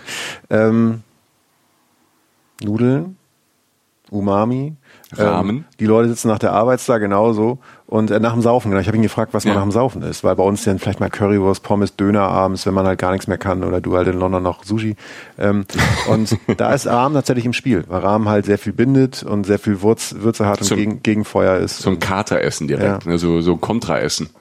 Genau. Und generell jetzt, wir werden das jetzt nicht alles durchdeklinieren, weil das eigentlich auch wieder ein Universum für sich ist, Rahmenessen. Aber es gibt drei, erstmal drei grundlegende Formen von Rahmen. Das ist Shoyu-Rahmen, da ist die Basis halt Sojasauce. Es gibt Miso-Rahmen, da ist die Basis Miso-Paste, also fermentierte Sojabohnen. Und es gibt Shio-Rahmen, da ist die Basis Salz. Und es gibt auch noch Tonkotsu, das ist halt mit Schweineknochen als Basis. So, das sind so Ach, die, hübsch, ja. ja. genau, die vier Sachen, die vier Sachen, so die die Grundkonstellation meistens so sind. Es gibt noch ganz andere Sachen, es gibt Specials und da kannst du kleine Sachen dazu bestellen. Ein paar Gurken als Beilage, Gyoza, also diese gefüllten Teigtaschen, die mit, mit, mit würzigen Sachen gefüllt, irgendwie auch sehr guter Snack. Karage kannst du dazu bestellen, das ist so frittiertes Hähnchen. Du kannst aber auch so ein paar Nuri-Blätter in die Soße reinlegen, das ist ein Ei oder was auch immer. Es wird ja auch manche, manche, in manchen Läden war auch irgendwie alles schon drin. So ein kleiner Fischkuchen, der der, der ja. noch da drin rumschwimmt, so ein ja. bisschen Schweinefleisch oder halt eine einfach große Frühlingszwiebel, die da auch drin liegt. Also ähm, da gibt's halt so viele tolle Varianten und äh, natürlich äh, unter den Rahmenrestaurants und Rahmenköchinnen und Köchen gibt's natürlich auch ein bisschen Konkurrenz und jeder hat einen neuen Clou oder so. Aber es gibt so ein bisschen standardisiert, also das, was man bei manchen japanischen Restaurants ähm, in, in Deutschland kriegt, das ist manchmal schon sehr, sehr authentisch zu dem, wie es, also bei Rahmen finde ich es authentischer in Deutschland als bei Sushi zum Beispiel ja. im Vergleich mit Japan. Ja, das stimmt, das stimmt allerdings, ja. Ähm, Rahmen gibt's überall. Ja. Halte die Augen offen. Es gibt an der Tokio, Tokio Uni war ich mal, es gibt einen Rahmencourt, also so einen kleinen Foodcourt nur mit Rahmen, zum Beispiel in Kaufhäusern manchmal. Es gibt, ich war mal auf dem Fukuoka Rahmenfestival, da poste ich mal ein Foto, da war ein ganzes Festival mitten in der Innenstadt nur mit Rahmen aus verschiedenen Ecken des Landes. Hokkaido-Rahmen, ähm, äh, Shikoku-Rahmen oder halt irgendwie, also es ist Wahnsinn, es endet nicht. Ne? Mhm. Kyushu-Rahmen, das sind verschiedene Gegenden von Japan, wo Leute, wo die dann rankommen, zusammenkommen, diskutieren wie auf einer Messe und jeder Mensch, der da hinkommt, sich verschiedene Rahmen reinpfeifen kann. Du weißt nach einer ist man satt. Ich habe mal zwei bis drei geschafft, danach muss ich halt nach Hause Alter. gebracht werden. So. Ja. Ähm, aber, aber, das finde ich auch, äh, um von Rahmen wegzugehen, aber so allgemein von, bei Japan unfassbar lustig. Fast jede Region, jede Stadt steht ja nochmal, also es gibt fast alles in jeder Stadt und überall, aber jede Region, jede Stadt steht nochmal für ein besonderes Essen. Also in Osaka gibt's diese, soll man unbedingt diese Pfannkuchen essen. Sendai, habe ich gelernt, ist, ist, ist die Hauptstadt der ähm, gegrillten Rinderzungen. Ne? Die machen damit ja. auch Werbung. Sendai, da, ja. Ne? Und dann äh, gibt's irgendwie die Aalhauptstadt und die Lebermetropole und ähm, in Nara muss man unbedingt irgendwie dieses, da, wie hieß es da, ähm, Buddhas Popel, ne, Nara, also okay. Nara steht ja, ist ja mit, mit der größte Buddha ever ja, ja. Ne, auf diesem Planeten. So eine Buddha-Statue, wunderbar, ist in der Folge Japan mit drin erklärt. Und da gibt's dann irgendwie überall, verkaufen die halt so, das ist so Puffreis mit Karamell überzogen und übersetzt heißt das Buddhas Popel. Ja. So, toller Name, aber ist, ist total süß, ist total lecker und jeder Ort hat irgendwie auch nochmal so sein, seine Spezialität. Das fand ich sehr, sehr lustig. Ja, das ist tatsächlich so. Ich habe, ähm, äh, wenn ich Menschen in Japan frage und halt auch Freunde, jedes Mal, ich fahre da und dahin. Oh, it's a very famous uh, for chicken. for chicken. Ich so, Moment, for chicken. Aber war nicht, war nicht auch die Region auch für famous for chicken? No, no, no, no, no. This region famous for beef. Ne? Mhm. Uh, this is for mushroom. Und es gibt immer, jeder hat irgendwie sein Special. ne?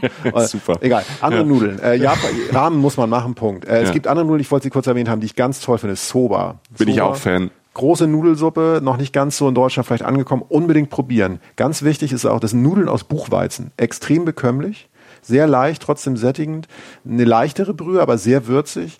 Ähm, tolles, leichtes Essen sehr schöne Restaurants. Also du hast auch kleine so, so in Gaststätten oder so, wo du mal reingehen kannst, aber es gibt wirklich tolle Soba-Restaurants immer mal wieder mit sehr wenigen ausgewählten Varianten dieser Suppe und ein paar Vorspeisen, die aber auch ganz direkt mit der Suppe in Zusammenhang stehen. Da machen sich Menschen sehr viele Gedanken. Mein Tipp ist immer die Duck-Soba, also mit Ente.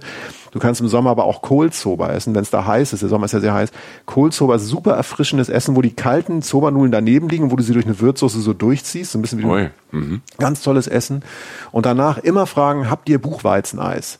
Denn ähm, die haben oft auf die, ihr Thema ist Soba. Wie Thema heißt das auf Japanisch? oh. Haben Sie noch Buchweizeneis? Ja, äh, Alter, komm mal rüber. Nee, äh, dieser. So. Ja, ja, ist alles ähm, gut. Und äh, Buchweizeneis, weil sie dann halt im Thema Buchweizen bleiben. Buchweizeneis ganz toll, sei einfach nur erwähnt. Okay. Andere Nudel, die ich erwähnen will, ist Udon. Udon ist eine dickere Nudel aus Weizen. So ein bisschen quetschig ist. Ja, so, dicker, ne? elastisch, mm, ja. ein bisschen wie Kaugummi. Ganz spannend, weil du es zu ganz vielen verschiedenen Sachen essen kannst, auch als Suppe, äh, Udon-Suppe. Und beste Udon, die ich mal gegessen habe, war irgendwie eine Curry, Curry-Udon in Kanazawa. Zeigt zum einen, Kanazawa ist ein Ort, ähm, in Japan, eine etwas kleinere Stadt.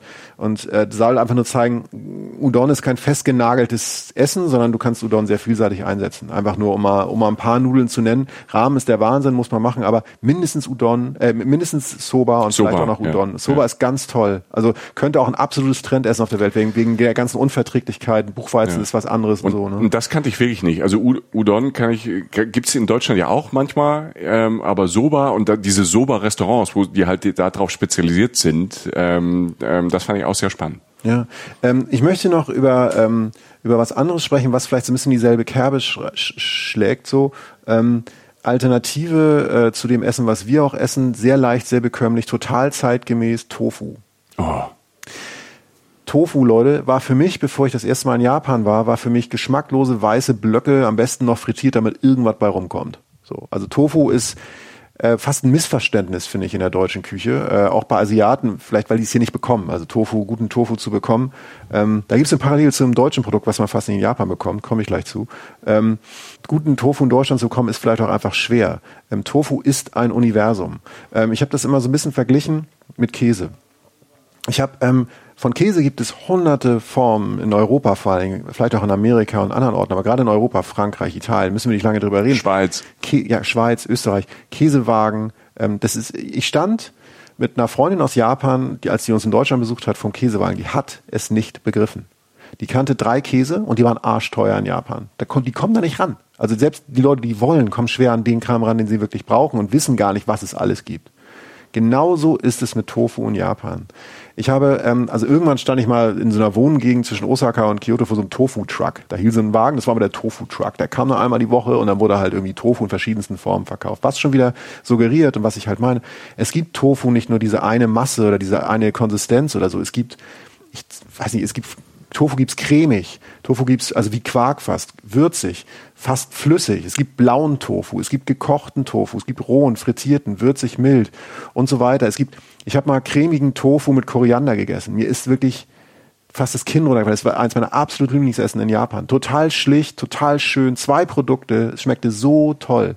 Ähm, Tofu mit würziger Soße, Tofu mit so ganz kleinen Fischen obendrauf, gewöhnungsbedürftig, aber auch wieder zwei Zutaten, völlig okay. Ähm, die Haut, die entsteht, wenn man Tofu macht, nennt man Yuba zum Beispiel. Das ist etwas so wie Haut über Milch so ein bisschen, wird ein bisschen fester gemacht. Kannst du mit Soja, durch Sojasauce ziehen wie Sushi kannst du essen. Wundervolles Gericht.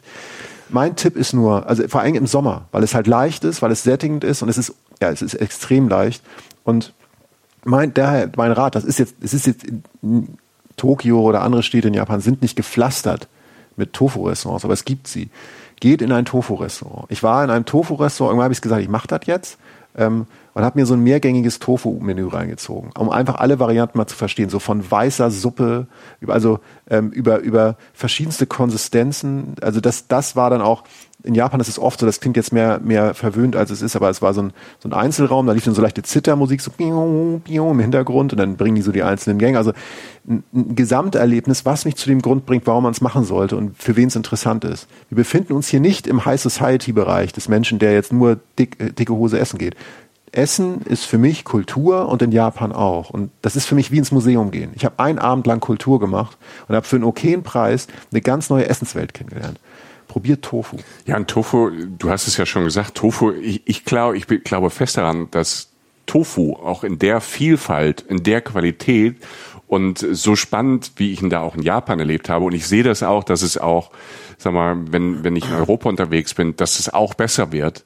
Dass es nicht nur diesen einen, du hast es vorhin gesagt, diesen einen deutschen Tofu gibt, ähm, der nach nichts schmeckt. Ich glaube, ich hoffe na, inständig, dass sich das so ein bisschen durchsetzt, dass die Leute ein bisschen ähm, auch mutiger sind, mit Tofu zu arbeiten, auch bei uns, weil es natürlich äh, eine schöne Alternative zu, zu tierischem, also zu Fleisch ja, ist. ist ne? Und du kannst ganz viele, ich habe ganz viele Gerichte, die ich ähm, früher, vielleicht, ja, da muss irgendwie Fleisch dazu, ähm, die ich jetzt mit, ähm, mit, mit Tofu esse. Oder auch ganz, wenn ich im Restaurant bin, ganz, wenn ich weiß, die haben guten Tofu, die machen guten Tofu oder ich probiere es da, dass wir Tofu esse. Und das ist einfach ein ganz neues, äh, ganz neues Geschmackserlebnis und Universum. Und ähm, als so Fleischer Fleischersatz und für die Zukunft mal weiter gesponnen. Wir können ja mit diesem, diesem Fleischkonsum, der wird ja auf diesem Planeten einfach nicht weiter so funktionieren. Ne? Ich esse auch gerne ab und zu Fleisch und ich genieße das dann auch, aber ähm, versuche es immer weiter zu reduzieren und dann auf, auf ein paar Höhepunkte zu reduzieren. Ne? Ja. Deshalb bin ich vorhin zusammengezuckt. Ne? Also ich esse auch mal einen Burger, aber halt äh, nicht so oft. Das meinte ich ja auch gar nicht genau. negativ. Genau. Und dann, ja, nee, überhaupt nicht. Aber wenn, dann will ich den, dann muss es halt perfekt sein. Ne? Ja. Muss es auch vielleicht gute Qualität haben, ich Biofleisch haben oder irgendwie von einem guten Bauern. Ähm, Gibt ja auch konventionell. Ähm, aber ich glaube, dieses, dieses, dieses Tofu-Ding, was die Japaner ja schon äh, und die und die und andere Asiaten, die Chinesen ja auch da am Start haben und auch immer weiterentwickeln, ich äh, bin mir sicher, dass das äh, weltweit noch viel größer wird. Und, und vor allen Dingen auch genau das, was du gesagt hast.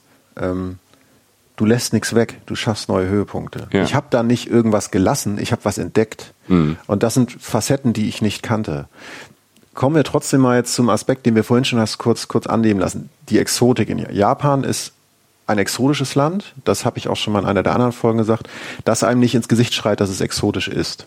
Also es ist nicht bestialisch heiß, es ist nicht laut, es, ist, es riecht nicht extrem anders oder so. Es sieht eigentlich fast genauso aus wie, wie bei uns genau. teilweise. Also es ist, man hat im ersten Mal das Gefühl, man ist gar nicht so weit um die Welt gereist. Genau, du sitzt dann irgendwann, sitzt ja, haben wir ja schon mal gesagt, sitzt du irgendwo rum und denkst so, äh, was machen die denn da? Wie sind die denn drauf? Ja, es wird exotischer, je länger man da ist und es wird leise exotisch. Und eine, ich finde es ein, eine der Mahlzeiten, die das sehr gut zusammenfasst, ist halt das Frühstück.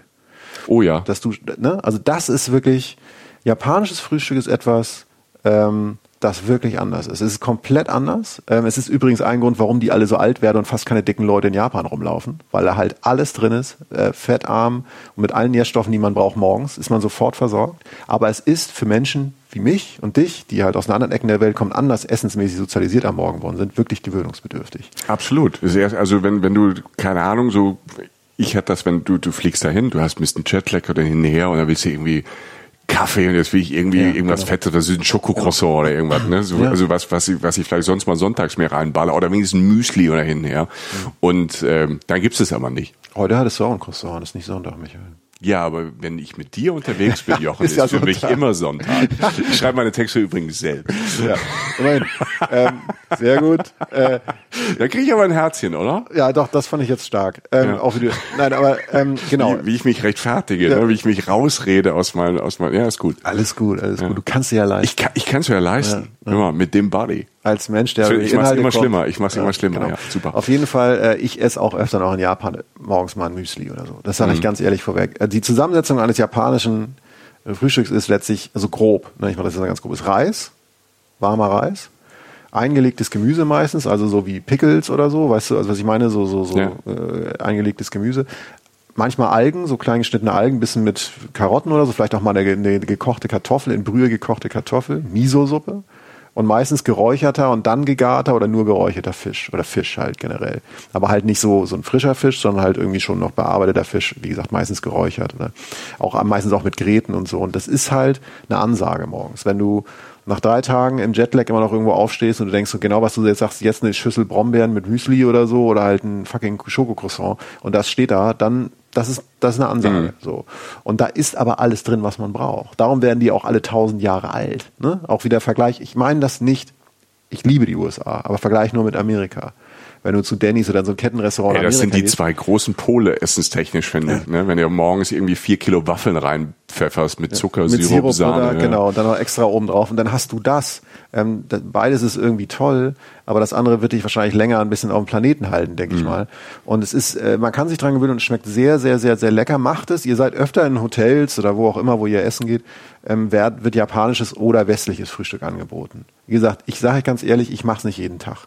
So, aber ich mache es immer öfter, weil ich halt, weil es gut schmeckt, weil man sich ein bisschen dran gewöhnen muss und weil es mir gut tut. Ich fühle mich danach nicht so, also viele Sachen, die, die man so als normal betrachtet, dass man sich danach kurz schwer fühlt oder wieder müde wird, das passiert einfach in dem Moment nicht. Weißt du, wie, was, was mir, mir hat das ein bisschen näher gebracht, dieses japanische Frühstück. Ich habe mal in, auch in Nara, äh, was ich eben schon mal angesprochen habe, haben ähm, wir durch Zufall, auch wir werden nie drauf kommen, es war wirklich ein Zufall, ein Restaurant gefunden und dieses ähm, Restaurant war in so einer alten Schulhalle. Ich glaube, ich habe einen Podcast davon erzählt und das waren auch so ganz viele kleine Schälchen. Da haben wir nachmittags quasi so eine Art japanisches Frühstück gegessen, weil die einfach von morgens um 10 bis abends um 20 Uhr das gleiche Essen haben mit so ganz vielen Schälchen. Es war alles vegan ähm, also ohne Fisch, vegan, vegetarisch so eher. Ja.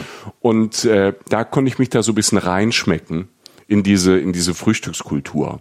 Aber ähm, ja, es ist trotzdem, es ist sehr sehr lecker. Nur die Uhrzeit passt nicht zu meinem genau. Geschmacks. Ja. Gefühl ja. oder was ich was ich brauche jetzt irgendwie, um den Tag zu kommen. Ich saß mal in, äh, in so einem äh, Ryokan, also so einem traditionellen, äh, so einer traditionellen japanischen Unterkunft ähm, das war tatsächlich so ein Bauernhaus in Shirakawa-go. Das ist so ein Ort, der ist wirklich im Innersten von Honshu, also der Hauptinsel, wo auch Tokio und Kyoto liegen, ungefähr ein bisschen näher an äh, Tokio dran im Inland, in der Nähe von einer Stadt namens Kanazawa, in so einem Bauernhaus. In einem Mini-Ort, der heißt Shirakawa-go. So. In einem alten Bauernhaus habe ich gepennt. Und die machen ja Frühstück um sieben. Da wird ja nicht gefragt, wann du Frühstück hast, sondern wird dir das ja mitgeteilt. So. Und dann machst du halt deine Schuhe, äh, deine, deine Holztür auf mit dem Papp, äh, mit, den, mit dem Papier dazwischen so, schiebst das Ding so auf. Da sitzen also die paar Gäste, du hast halt auch äh, dann so einen Mantel an oder so einen Bademantel. Ich fällt gerade das Wort nicht ein, aber du musst dich dann auch traditionell im besten Fall dann irgendwie so ein bisschen kleiden. Das ist auf deinem Zimmer, ist nichts Schlimmes, macht jeder da gewöhnt sich wahnsinnig schnell und sitzt halt da. Und in dem Fall war es so ein altes Bauernhaus, dass in der Mitte auch noch dieser geräucherte Fisch nochmal aufgewärmt wurde am Grillfeuer. Das heißt, du hast wirklich so ein kleine, so eine kleine Grillgut in der Mitte von so einem Raum gehabt, von so einem alten Haus, das oben äh, ein Loch hatte sozusagen. Und da zog dann der Rauch raus und dann hast du halt das Farbreich bekommen. so. Und dann ist halt Stille, dann wird da halt gegessen und dann kommen halt die Leute, die alten Leute, geben dir das Essen und da gibt's auch keine Diskussion, ob du das isst. Da holst du nicht einen Snickers aus der Tasche und sagst so, komm, äh, der Rest ist für den Hund. Das machst du nicht. Ne? Das machst du nicht.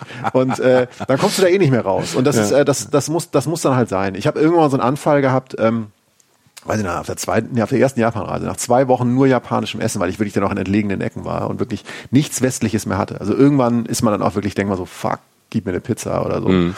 Und ich bin in Kyoto angekommen und die erste Maßnahme war, ich bin in, den räudigsten Laden rein, ein Raucherrestaurant, in dem draußen stand, es gibt Toast mit äh, Butter.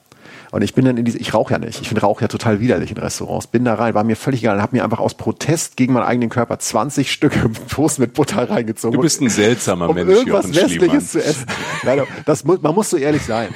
Ich möchte ganz kurz noch mal ein paar Orte sagen, ähm, zwischendurch, äh, in denen man Essen bekommt, die man sich nicht vorstellen kann. Erstens Kaufhäuser, habe ich schon gesagt. Oben in großen Verkauf, Kaufhäusern gibt es meistens, manchmal auch unten, gibt es, unten gibt es so riesige Food Courts, wo du ganz viel Essen kaufen kannst und mit nach Hause nehmen kannst. Hochwertigstes Essen. Das sieht aus wie Delikatessenmarkt in jedem fucking Haus, äh, Kaufhaus in Japan. Du hast oben hast du zwei Stockwerke meistens Restaurants, wo du einfach durchgehen kannst, wo der Japaner meistens ist, wo du Themenrestaurant findest, verschiedenste Essen, wo du einfach dir was auswählen kannst, dann wird, wird das sehr gut koordiniert, setzt du dich davor.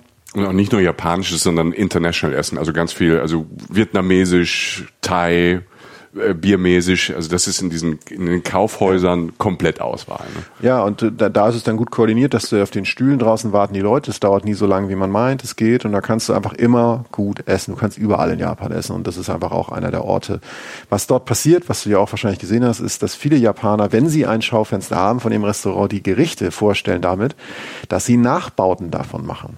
Sie bauen mit Plastik, glaube ich, letztlich äh, diese Gerichte nach. Das ist so abgefahren. Und so witzig, ne? Es werden alle Gerichte, wenn sie in Plastikskulpturen dargestellt und so ins Fenster gestellt. Also das ist auch wieder dieses Kuriose an Japan, was man nicht versteht. Auf der einen Seite, wir haben ja vorhin gesagt, so dezent, dass du manche Restaurants gar nicht findest, dass du gar nicht weißt, das ist keine Wohnungstür, sondern geht's in ein Restaurant. Und auf der anderen Seite hat Japan wieder sowas, sowas knallig buntes, verrücktes, dass wenn man sich entscheidet, so ein offenes Restaurant zu haben, dann geben die aber Vollgas, sechster Gang mit Lampen, Plastikskulpturen und ähm, was auch was mit Maskottchen und Leuten, die vor irgendwelche Maskottchen, die also körpergroß, ja, wo ein Mensch ja, drin steckt ja. und der, der dir noch einen Flyer gibt und alles. Also es gibt so die Mitte gibt's fast gar nicht. Es gibt entweder nur dieses sehr dezente und wenn dann, so ist ja auch die Kultur oft, äh, so dann und wenn dann komplett verspielt. Ja, sie sie treiben es immer auf die Spitze und es gibt ja auch ganze Filme darüber, wie die, diese Essensattrappen halt hergestellt werden. Das ist ja auch dann wieder ein Ausbildungsberuf und eine Wissenschaft für sich. Und dann wird gezeigt, wie sie in, in Wasser diese, diese Sachen formen und das mit, das sieht ja auch wirklich toll aus. Es ist ja unglaublich aus, ja. realistische Nachbildung. Ich würde da fast reinbeißen, wenn es vor mir liegen würde. Ähm, dadurch wird oft informiert darüber, äh, was es dort gibt. Ne? Obwohl natürlich Japaner mindestens ihre Karte auch selber lesen könnten. Also für mich ist es natürlich hilfreich, weil ich halt irgendwie japanische Schriftzeichen nicht lesen kann. Aber ja, äh, sowas, sowas gibt es dann auch. Äh, gehen wir kurz auf die Straße.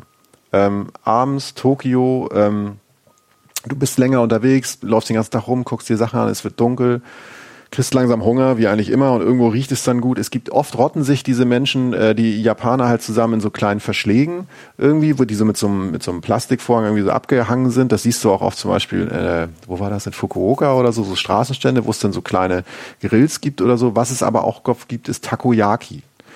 Takoyaki sind äh, letztlich so kleine Bällchen, ähm, die so groß sind wie, wie heißen diese in, in Holland Poffertjes oder so. Mhm, also, ne, also ja. so, so groß ungefähr. Ich zeig dir das mal kurz. Das ist so, weiß nicht wie viel Durchmesser, 15 Zentimeter oder so, also so wie Eiskugeln würde ich jetzt mal so sagen. Ne? Das ist Takoyaki, ist mit Oktopus, etwas Gemüse und Teig hergestellt, wird dann in so, in so, in so, in so Form, in so Gussform halt so gegart, wo die sich auch so ein bisschen drehen oder der, der Kollege, der die dann zubereitet, auf der Straße, so ein Straßenstand, ne? wie so ein Currywurststand oder so, äh, äh, dreht die dann auch. Und dann werden die serviert mit Barbecue-Soße und Mayonnaise und ein bisschen Bonito-Flocken. Das ist ein getrockneter Bonito-Fisch oben drüber. Und es wird tatsächlich eher so gesehen wie so eine Currywurst auf der Straße, so ein Snack zwischendurch, mhm. sehr herzhaft, so sowas zum Beispiel. Was ich wahnsinnig empfehlen kann, also das war jetzt Takoyaki. Was ich sehr empfehlen kann, ist Karage. Karage ist frittiertes Huhn, klingt extrem banal, ähm, ist extrem gut frittiert, sehr würzig, gibt es nur mit grobem Salz und Mayo, gibt es teilweise an Schaufenstern, also muss man suchen, aber ich hatte in Fukuoka mal an so einem Ganz mal so einer Klappe habe ich mir das gekauft. Die waren im Becher. Dazu trinkst du ein Bier. Also gehst nach Hause, gehst ins Hotel, kaufst dir für ein paar Euro umgerechnet halt Karage, ähm, hast so Mayo zum Dippen, trinkst ein, selbst ich ein Bier dazu und guckst irgendwie Sumo im Fernsehen, hast einen schönen Abend. Tolles Streetfood. Karage ähm, finde ich ganz toll. Also weil, weil die, diese Panade da drumherum, also die Japaner können ja auch Panaden, also Panaden, so äh, dieses Tonkatsu, was ja so ein Schnitzel ist, was im Grunde so ein österreichisches Wiener Schnitzel nachgemacht Ja, ist. ja, ne? ja. Also wie, da, da kommen wir bestimmt ja auch noch drauf, haben wir in den anderen Folgen ja drüber gesprochen, dass die ähm, ne, Teilchen, mein Thema, weltweites Thema ist ja Teilchen, Ja, dass ja. ich so gute Croissants und Schokocroissants und was als sonntags oder wenn ich mit Jochen unterwegs war, ähm, dass die so gute Sachen nachmachen und auch diese Panade, was ja eher für Wiener Schnitzel steht oder Österreich, dann aber das so in der Perfektion weiterentwickeln oder nochmal anders angehen und diese, diese Panade auch im Karage, das ist so, das ist eigentlich wirklich so ein, so ein, so ein Essen, wo man abends kann mit Sumo-Ring guckt oder, ähm, oder Rugby oder hin und her, was man dann in Japan halt so guckt und das halt so reinfuttert, aber das ist so, das ist richtig, so, so handfestes Essen. Ja, und, und da, wo du es gerade sagst, Tonkatsu ist ja so eine Art Kotelett, ne? Also, wobei es halt auch da wieder, es gibt wieder Tonkatsu-Restaurants. Du kannst ein ganzes Restaurant mit Tonkatsu besuchen. Ähm, da gibt es natürlich auch, da gibt es auch andere Sachen. Tonkatsu ist auch manchmal nur mit Pilzen gefüllt oder halt äh, äh, mit anderen Sachen. Als Beilage ist zum Beispiel halt nur geschnittener Weißkohl. Klingt seltsam, ist total leicht, total gut, total gesund. Ähm, zum Frittieren generell, sei gesagt. Es ist nie ganz so schwer wie bei uns. Ich, da weiß ich Warum ist das so? Ich weiß es ehrlich gesagt nicht Jetzt genau. stelle ich einmal eine Frage, kannst du nicht beantworten. Vielen Dank, ja. Aber äh, wenn du an Tempura denkst, Tempura Ja, kennt man ja, vielleicht noch ja. so, ne? So, so, so, so äh, Spieße mit so äh, frittierten Sachen rum drauf, mal Gemüse, mal Garnelen, mal Meeresfrüchte und so weiter. Alles in einen sehr leichten Teig halt frittiert. Also die Art des Frittierens ist ganz anders da. Also das heißt nicht jedes Mal, wenn du dir was Frittiertes reinhaust, kannst du danach drei Wochen nicht mehr laufen oder so. Ja. Äh, sondern es ist ein leichteres Erlebnis. Tonkatsu, ähm, Tempura oder halt Karage sind da gute Alternativen. Ähm, was ich als letztes Streetfood auf jeden Fall noch empfehlen würde, weil es tatsächlich nicht viele wissen. Für mich ein absolutes Trendfood, was halt ähm, was halt passieren kann bei uns, ähm, was, was eigentlich um die Welt gehen muss und vielleicht ist auch, vielleicht haben schon irgendwie so kleine Startups in Berlin und Entschuldigung, dann weiß ich es halt noch nicht. Ähm, Onigiri. Ja, ja, ja. Onigiri, also wie Nigiri geschrieben, nur mit dem O davor, ist völlig simpler Snack. Reis, Klebereis, als Dreieck oder anders geformt, mit ein bisschen Nori, also diesem Algenpapier drumherum, und manchmal noch gefüllt, sonst nicht. Reis mit Algen. Und ähm, es klingt banal, es ist der beste Snack ever. Es ist gesund, es ist sättigend, es ist leicht. Ganz oft kriegen Schulkinder in Japan sowas mit. Also Eltern verbringen sehr viel Zeit damit, aus so kleine Onigiris zu basteln. Von mir ist, dass sie mit den Algenpapieren auch so kleine Äuglein machen, so ein Gesicht drauf oder irgendwas Süßes oder so. Also was Süßes in dem Sinne wirklich, dass es süß aussieht. Ne? Ähm, Onigiri, ähm, da gibt es Nehmt euch das mit, das gibt es in den billigsten, in den, in den ganz normalen 7-Elevens, da gibt es ja so ganz viele 24-Hours-Markets, Family Mart, äh, 7-Eleven, An jeder Ecke. Wie bei uns. Bütchen zum Beispiel. in Genau, die haben halt immer auf. Berlin. Also da, das geht nicht, dass man da nicht reingeht, wenn man in Japan ist. Und selbst da gibt es Onigiri. Und die sind abgepackt. Das sind jetzt nicht die frischesten, aber die schmecken sehr, sehr gut. Bester Snack. Wenn ihr irgendwo hingeht und ihr wisst nicht, ob ihr was zu essen kriegt, nehmt drei Onigiri mit, alles ist gut. Darf ich dir was sagen, Jochen? Also Onigiri gibt's auch in Deutschland. Aber nicht so oft, oder? Nicht so oft, aber es gibt's auch in, ich habe das auch schon in Supermärkten, also oft gibt's so ein bisschen Bio-Supermärkten, habe ich schon Onigiri gesehen. Es gibt, ähm, also in Berlin auf jeden Fall, Ja. ne? äh, habe es in, in Köln aber auch gesehen, bin mir, also ich bin mir sehr, sehr sicher, es ist nicht so verbreitet, nicht so bekannt, aber wenn man in Deutschland danach guckt, findet man es. Okay. Also es gibt Ja, super. Umso ja, besser. ja. Umso besser. Es Also gibt's auf jeden Fall. Mhm. Es ist auf jeden Fall nicht im Mainstream drin. Ähm, und ich bin nicht so cool, dass ich in den Ecken so rumhänge. Äh, aber, stimmt. Ja, danke. Aber gut, dass du da rumhängst, ne? Ja. dass du mir das so sagen kannst. Wir ergänzen uns einfach, fantastisch. Ich denke, Onigiri kann die Welt erobern, wenn du Ja. mich fragst. Es ist ein simpler, leicht zu herstellender Snack, der auch noch gesund ist ähm, und so weiter. Ähm, das sind, wie gesagt, die kleinen Supermärkte, seien erwähnt, da gibt's immer kleine Süßigkeiten. Es gibt Vending Machines, die, da kann man eine ganze Folge drüber machen über Die Maschinen in Japan, Automaten in Japan, ey. Da gibt's Alter. auch da- Getränke essen. Überall Automaten. Du stehst teilweise in Tem vor Tempeln im Wald, das Einzige, was da noch steht, ist ein, ist ein Automat. Alter. Ja, Woher hat der. Strom? Ich Ja. weiß es nicht. Wahrscheinlich Solar. Also Japan ist ja, finde ich, auf der einen Seite ja so eine Umweltsauerei, weil sie alles tausendmal verpacken und überall Plastik, Plastik, Plastik, Plastik. Auch ne, Automaten, klar, im Automat ist natürlich in zehn Hüllen Plastik verpackt, dass es auch hygienisch ist. Das ist Japanern ja immer sehr wichtig. Auf der anderen Seite sind sie natürlich super innovativ, auch sowas, äh, keine Ahnung, wie Solar oder, äh, oder Energie. Ja, ist äh, auch wieder ein ganz eigener Podcast. Also Automaten und so, äh, könnt, könnten wir auch eine Stunde drüber reden. Gibt's halt, wie gesagt, wenn man es richtig Die 100 besten Automaten. Wir haben, ich habe Bilder. Ich habe, du machst Essen von, du machst Bilder von Essen, ich von Automaten. Ja, ich habe so viele Automaten fotografiert, weil so absurdes Zeug drin war. Also jetzt nicht so das Zeug, was keine Ahnung äh, von irgendwelchen Schulmädchen oder so, sondern Essens- und Getränkeautomaten mit einfach absurden Produkten und absurden Sachen, wo du halt genau was du sagst. Du läufst am Tempo vorbei, da ist hier ein Riesenautomat und du kriegst keine Ahnung, also ein Päckchen Gemüsebrühe also auch, ja, ne, also, ja. also es gibt Essen, aber es gibt auch Sachen, die du vielleicht bei uns am Kiosk so schnell kaufst, weil du vergessen hast. Also ja. abgefahren. Ja, total. Also ähm, Automaten, da gibt's auch manchmal eine Muschelsuppe drin mhm. oder äh, Mais, Maissuppe. ist tatsächlich, es schmeckt ja. nicht, es schmeckt nicht total beschissen. Nee. Ähm, Convenience-Läden gibt's manchmal vorne an den Countern, an den Bezahlstellen auch noch irgendwie so eine Brühe, wo so Sachen drin liegen, unter anderem Cognac, das ist irgendwie so ein so aus der Cognac-Wurzel hergestellte gallertartige Masse. Es ist, Leute, es hört nicht auf. ja, ja. Es hört, es hört nicht auf. Ähm, wir werden uns hier auf die, äh, die, die Main-Dinger konzentrieren müssen. Komm, ähm, schieß das nächste. Eins, was ich, was sein muss, und da sind wir uns, glaube ich, einig, äh, ist das Isakaya. Oh ja. Ähm, das Isakaya ist letztlich eine Bar. Ne, um jetzt, also um erstmal für Menschen von uns irgendwie unsere Schlage sozusagen einzuordnen, ist eigentlich eine Bar. Es ist eine Bar, wo es extrem gutes Bier gibt und extrem guten Sake. Sake ist ja ungefähr so, funktioniert so wie Wein in Japan. Ne? Also auch wieder so ein kleines Universum für sich. Reis, Wein sozusagen, Sake. Ähm, und oftmals kriegst du in Isakaya gutes Essen. Und zwar sehr, sehr gutes Essen. Und das ist unterschiedlich zu vielen Bars in Deutschland. Du sitzt am Tresen, trinkst und kriegst kleine Gerichte, die sich der Chef oder der Master halt irgendwie überlegt hat. So, und das variiert jetzt zu so meinen, meinen Isakaya, wo ich dann, das klingt jetzt so, als ich ja jede Woche vorbeischaue, wenn ich in Japan bin, fahre ich da mal hin, liegt zwischen Osaka und Kyoto, das heißt Komatsuya, liegt an der Ibaraki Station, das ist eine Local Station. Der Frager kann mir gerne schreiben. Ähm, der Mann muss Chefkoch sein. Der schenkt mir da Sake aus, irgendwie, und erzählt mir eine Geschichte dazu und hat halt dann so, der hat nur ein paar Plätze in der Bar und oben noch, das ist alles eng in Japan, mhm. ne? Irgendwie oben so ein paar Plätze im Obergeschoss, alles mit Holz verkleidet, so ein bisschen Musik läuft und direkt hinterm Tresen ist halt irgendwie der Herd, heißer Wok oder was auch immer da am Machen ist. Ich sage jetzt so ein paar Sachen. Schmelzkäse mit Miso-Paste. Ähm, leicht frittierte Spieße jeder Form. Also da kannst du wirklich rumspielen. Kleine Dumplings, also halt so, ähm, also ein bisschen chinesisch. Kleine Knödel, ja. Knödel, ja. Aubergine Dampfnudeln, sieht so ein bisschen aus, ja. Ja, Aubergine mit, mit Chili verschiedenste Pilze, also wirklich abgefahrene Sachen, Schnecken, äh, dann wird's wirklich weird, so uralte, so ein Jahr alte Makrele oder so, aber das ist nie schlecht, die wird nie schlechter, das ist, aber das ist der Film. Das ist das, wo du wirklich dann sitzt, so nach einem, selbst ich, Michael, du wirst mich, glaube nach dem zweiten oder dritten Glas Sake und sagst, ja fuck, dann esse ich das halt auch noch. Hm. Weil du wirklich dann reingehst, dann, dann bist du da und wenn, der, du, wenn du dem vertraust, deinem, deinem Master, irgendwie deinem Isakaya, dann kommst du halt an Orte kulinarisch, die du vorher, da wäre nicht mal das Restaurant aufgekommen, weil der sich jeden Tag was Neues überlegt. Ja, fand, fand ich auch. Ich fand auch die, die Mischung aus, dass man auch wie anders so kulturell das ist, dass man eigentlich einen Platz hat, wo man zum Saufen hingeht, jetzt mal auf, auf Deutsch gesagt. Ne? Also man geht wirklich zum Trinken dahin. Mhm. Aber gleichzeitig, äh, bei uns gibt's dann vielleicht, keine Ahnung, in, in, so, in solchen Trinklöchern, in solchen Trinkhallen gibt so maximal eine Frikadelle und ein Brötchen. Genau. Ja. Und, und da gibt es halt dann wieder Fine Food und halt abgefahrenes ja. Zeug.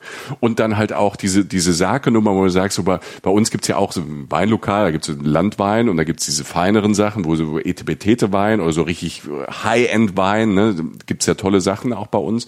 Und da ist dann aber auch so, denkst du bist in der Bar und dann machen die aber hier die große Sake-Nummer, ne, gibt's ja auch dann von lieblich bis trocken ja. und verschiedene Kategorien, äh, das ist besser, das ist schlechter und die kennen sich auch super aus. Also das, das ist so ein anderes, so, so eine andere Trinkhalle ja. mit einem irgendwie mit einem anderen, mit einem spannenderen Niveau, sage ich mal. Es ist auch wieder, man landet immer wieder bei dem Begriff, ist Kultur. Mhm. Und äh, geht in ein Isakaya, gönnt euch das, ähm, äh, recherchiert ein bisschen, geht in eins rein, gebt euch den Abend. Ihr werdet es nicht brauchen. Es ist, wie ein, ist wie ein Theaterbesuch, nur dass ihr danach auch noch satt seid. So. Und der andere Ort, an dem man sich für möglich hält, dass man perfektes Essen kriegt, ist tatsächlich der Bahnhof, Michael. Du hattest mir das gesagt. Ich sage, ja, okay, da wird am Bahnhof. Du hattest vorher zu mir gesagt, fahr in, in, in Japan. Ich, ich, ihr wisst das vielleicht, ich fahre ja auch gerne mit dem Auto rum einfach. Ja. Ne? Was in Japan, werde ich auch irgendwann mal, hoffentlich in Japan mal machen. Ähm, aber als ich da war, sind wir einfach mit den Zügen gefahren. Was perfektestes Zugsystem. Es ist schnell, es ist toll. Und du sagtest, ja, hol dir aber, hol dir im Bahnhof was zu essen. Ich sage, Bahnhof, okay, da kann, ja. gibt's bei uns ja auch, holst du so einen Snack. Und dann betrittst du eine Bahnhofsverköstigungswelt, wo du halt dir nicht irgendwie eine Wurst holst oder halt ähm, irgendwie noch ein Brötchen beim Bäcker, sondern halt in einer Auswahl, in einer Vielfalt und dann noch dazu in einer Schönheit, Hashtag Bentobox, ja.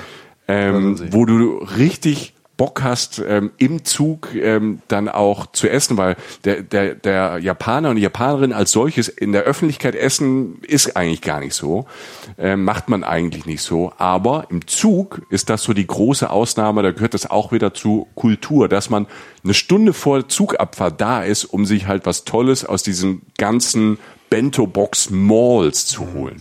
Ja, es ist, es ist, genau. Und sie essen dann übrigens, um es nebenbei zu sagen, es ist nicht laut, es stinkt ja. nicht, Nein. es wird kein Müll da gelassen in der Bahn. Es kommen Menschen, der Platz sieht danach genauso aus wie vorher, keiner kriegt es mit und trotzdem essen alle.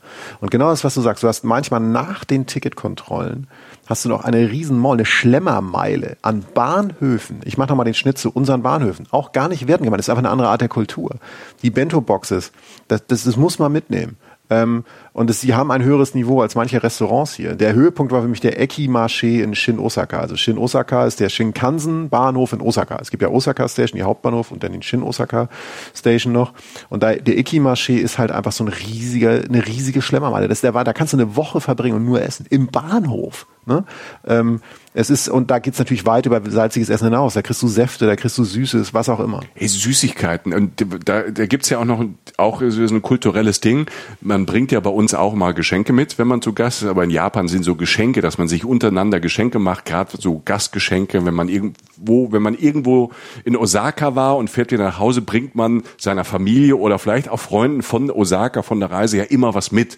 Und meistens ist es ähm, irgendwas auch zu essen. Und ähm, deshalb denkt man auch in diesen Bahnhöfen oder an diesen Orten, das ist alles so Touri, aber da gibt es dann große Geschäfte, wo die dann auch Süßigkeiten herstellen, nur für, die, für das Schloss von Osaka, vom Schloss von Osaka, was eine, was eine tolle Touristenattraktion ist, also für Japaner international, ist ein super Gebäude, haben wir drüber gesprochen im Japan-Podcast. Und da gibt's dann halt irgendwie am Bahnhof von Osaka oder Shin Osaka oder halt am, am, an diesem Schloss, gibt es halt ein Riesengebäude, wo es halt Geschäfte gibt, nur mit Süßigkeiten, die nur für dieses Schloss und für diesen Ort designt sind. Ja. Oder sich ausgedacht wurden dafür. Gibt's natürlich auch Doppelungen hinher. Und da gibt's dann auch immer so Hitlisten. Das sind die Top drei Süßigkeiten vom Osaka-Schloss, die man jetzt seinen, seinen Freunden oder seiner Familie mit nach Hause bringen kann.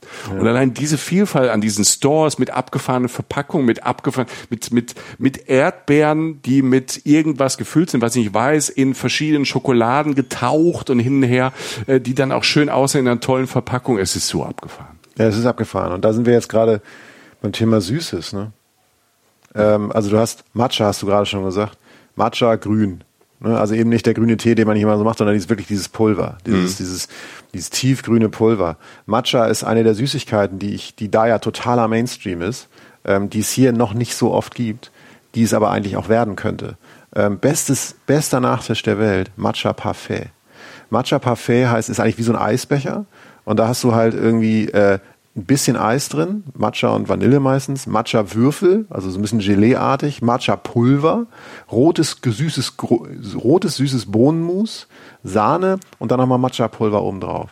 Das ist der Wahnsinn. Alter, ich baller dir eine. Du kannst mir sowas jetzt nicht einfach so sagen und ich sitze hier mit einem, mit einem, mit einem spritzigen Wasser. Es ist die Hölle. Es ist, es ist die Hölle. Und das ist, ähm, das, dann gibt es noch, was gibt es noch alles? Also guck, Matcha werdet ihr nicht drum rumkommen, gerade in Kyoto. Probiert Sachen mit Matcha, Matcha Schokolade, Matcha Snacks. Matcha Käsekuchen hatte ich. Ge genau. Oh. Jetzt so, hast du Konter. Eins zu eins. Ja.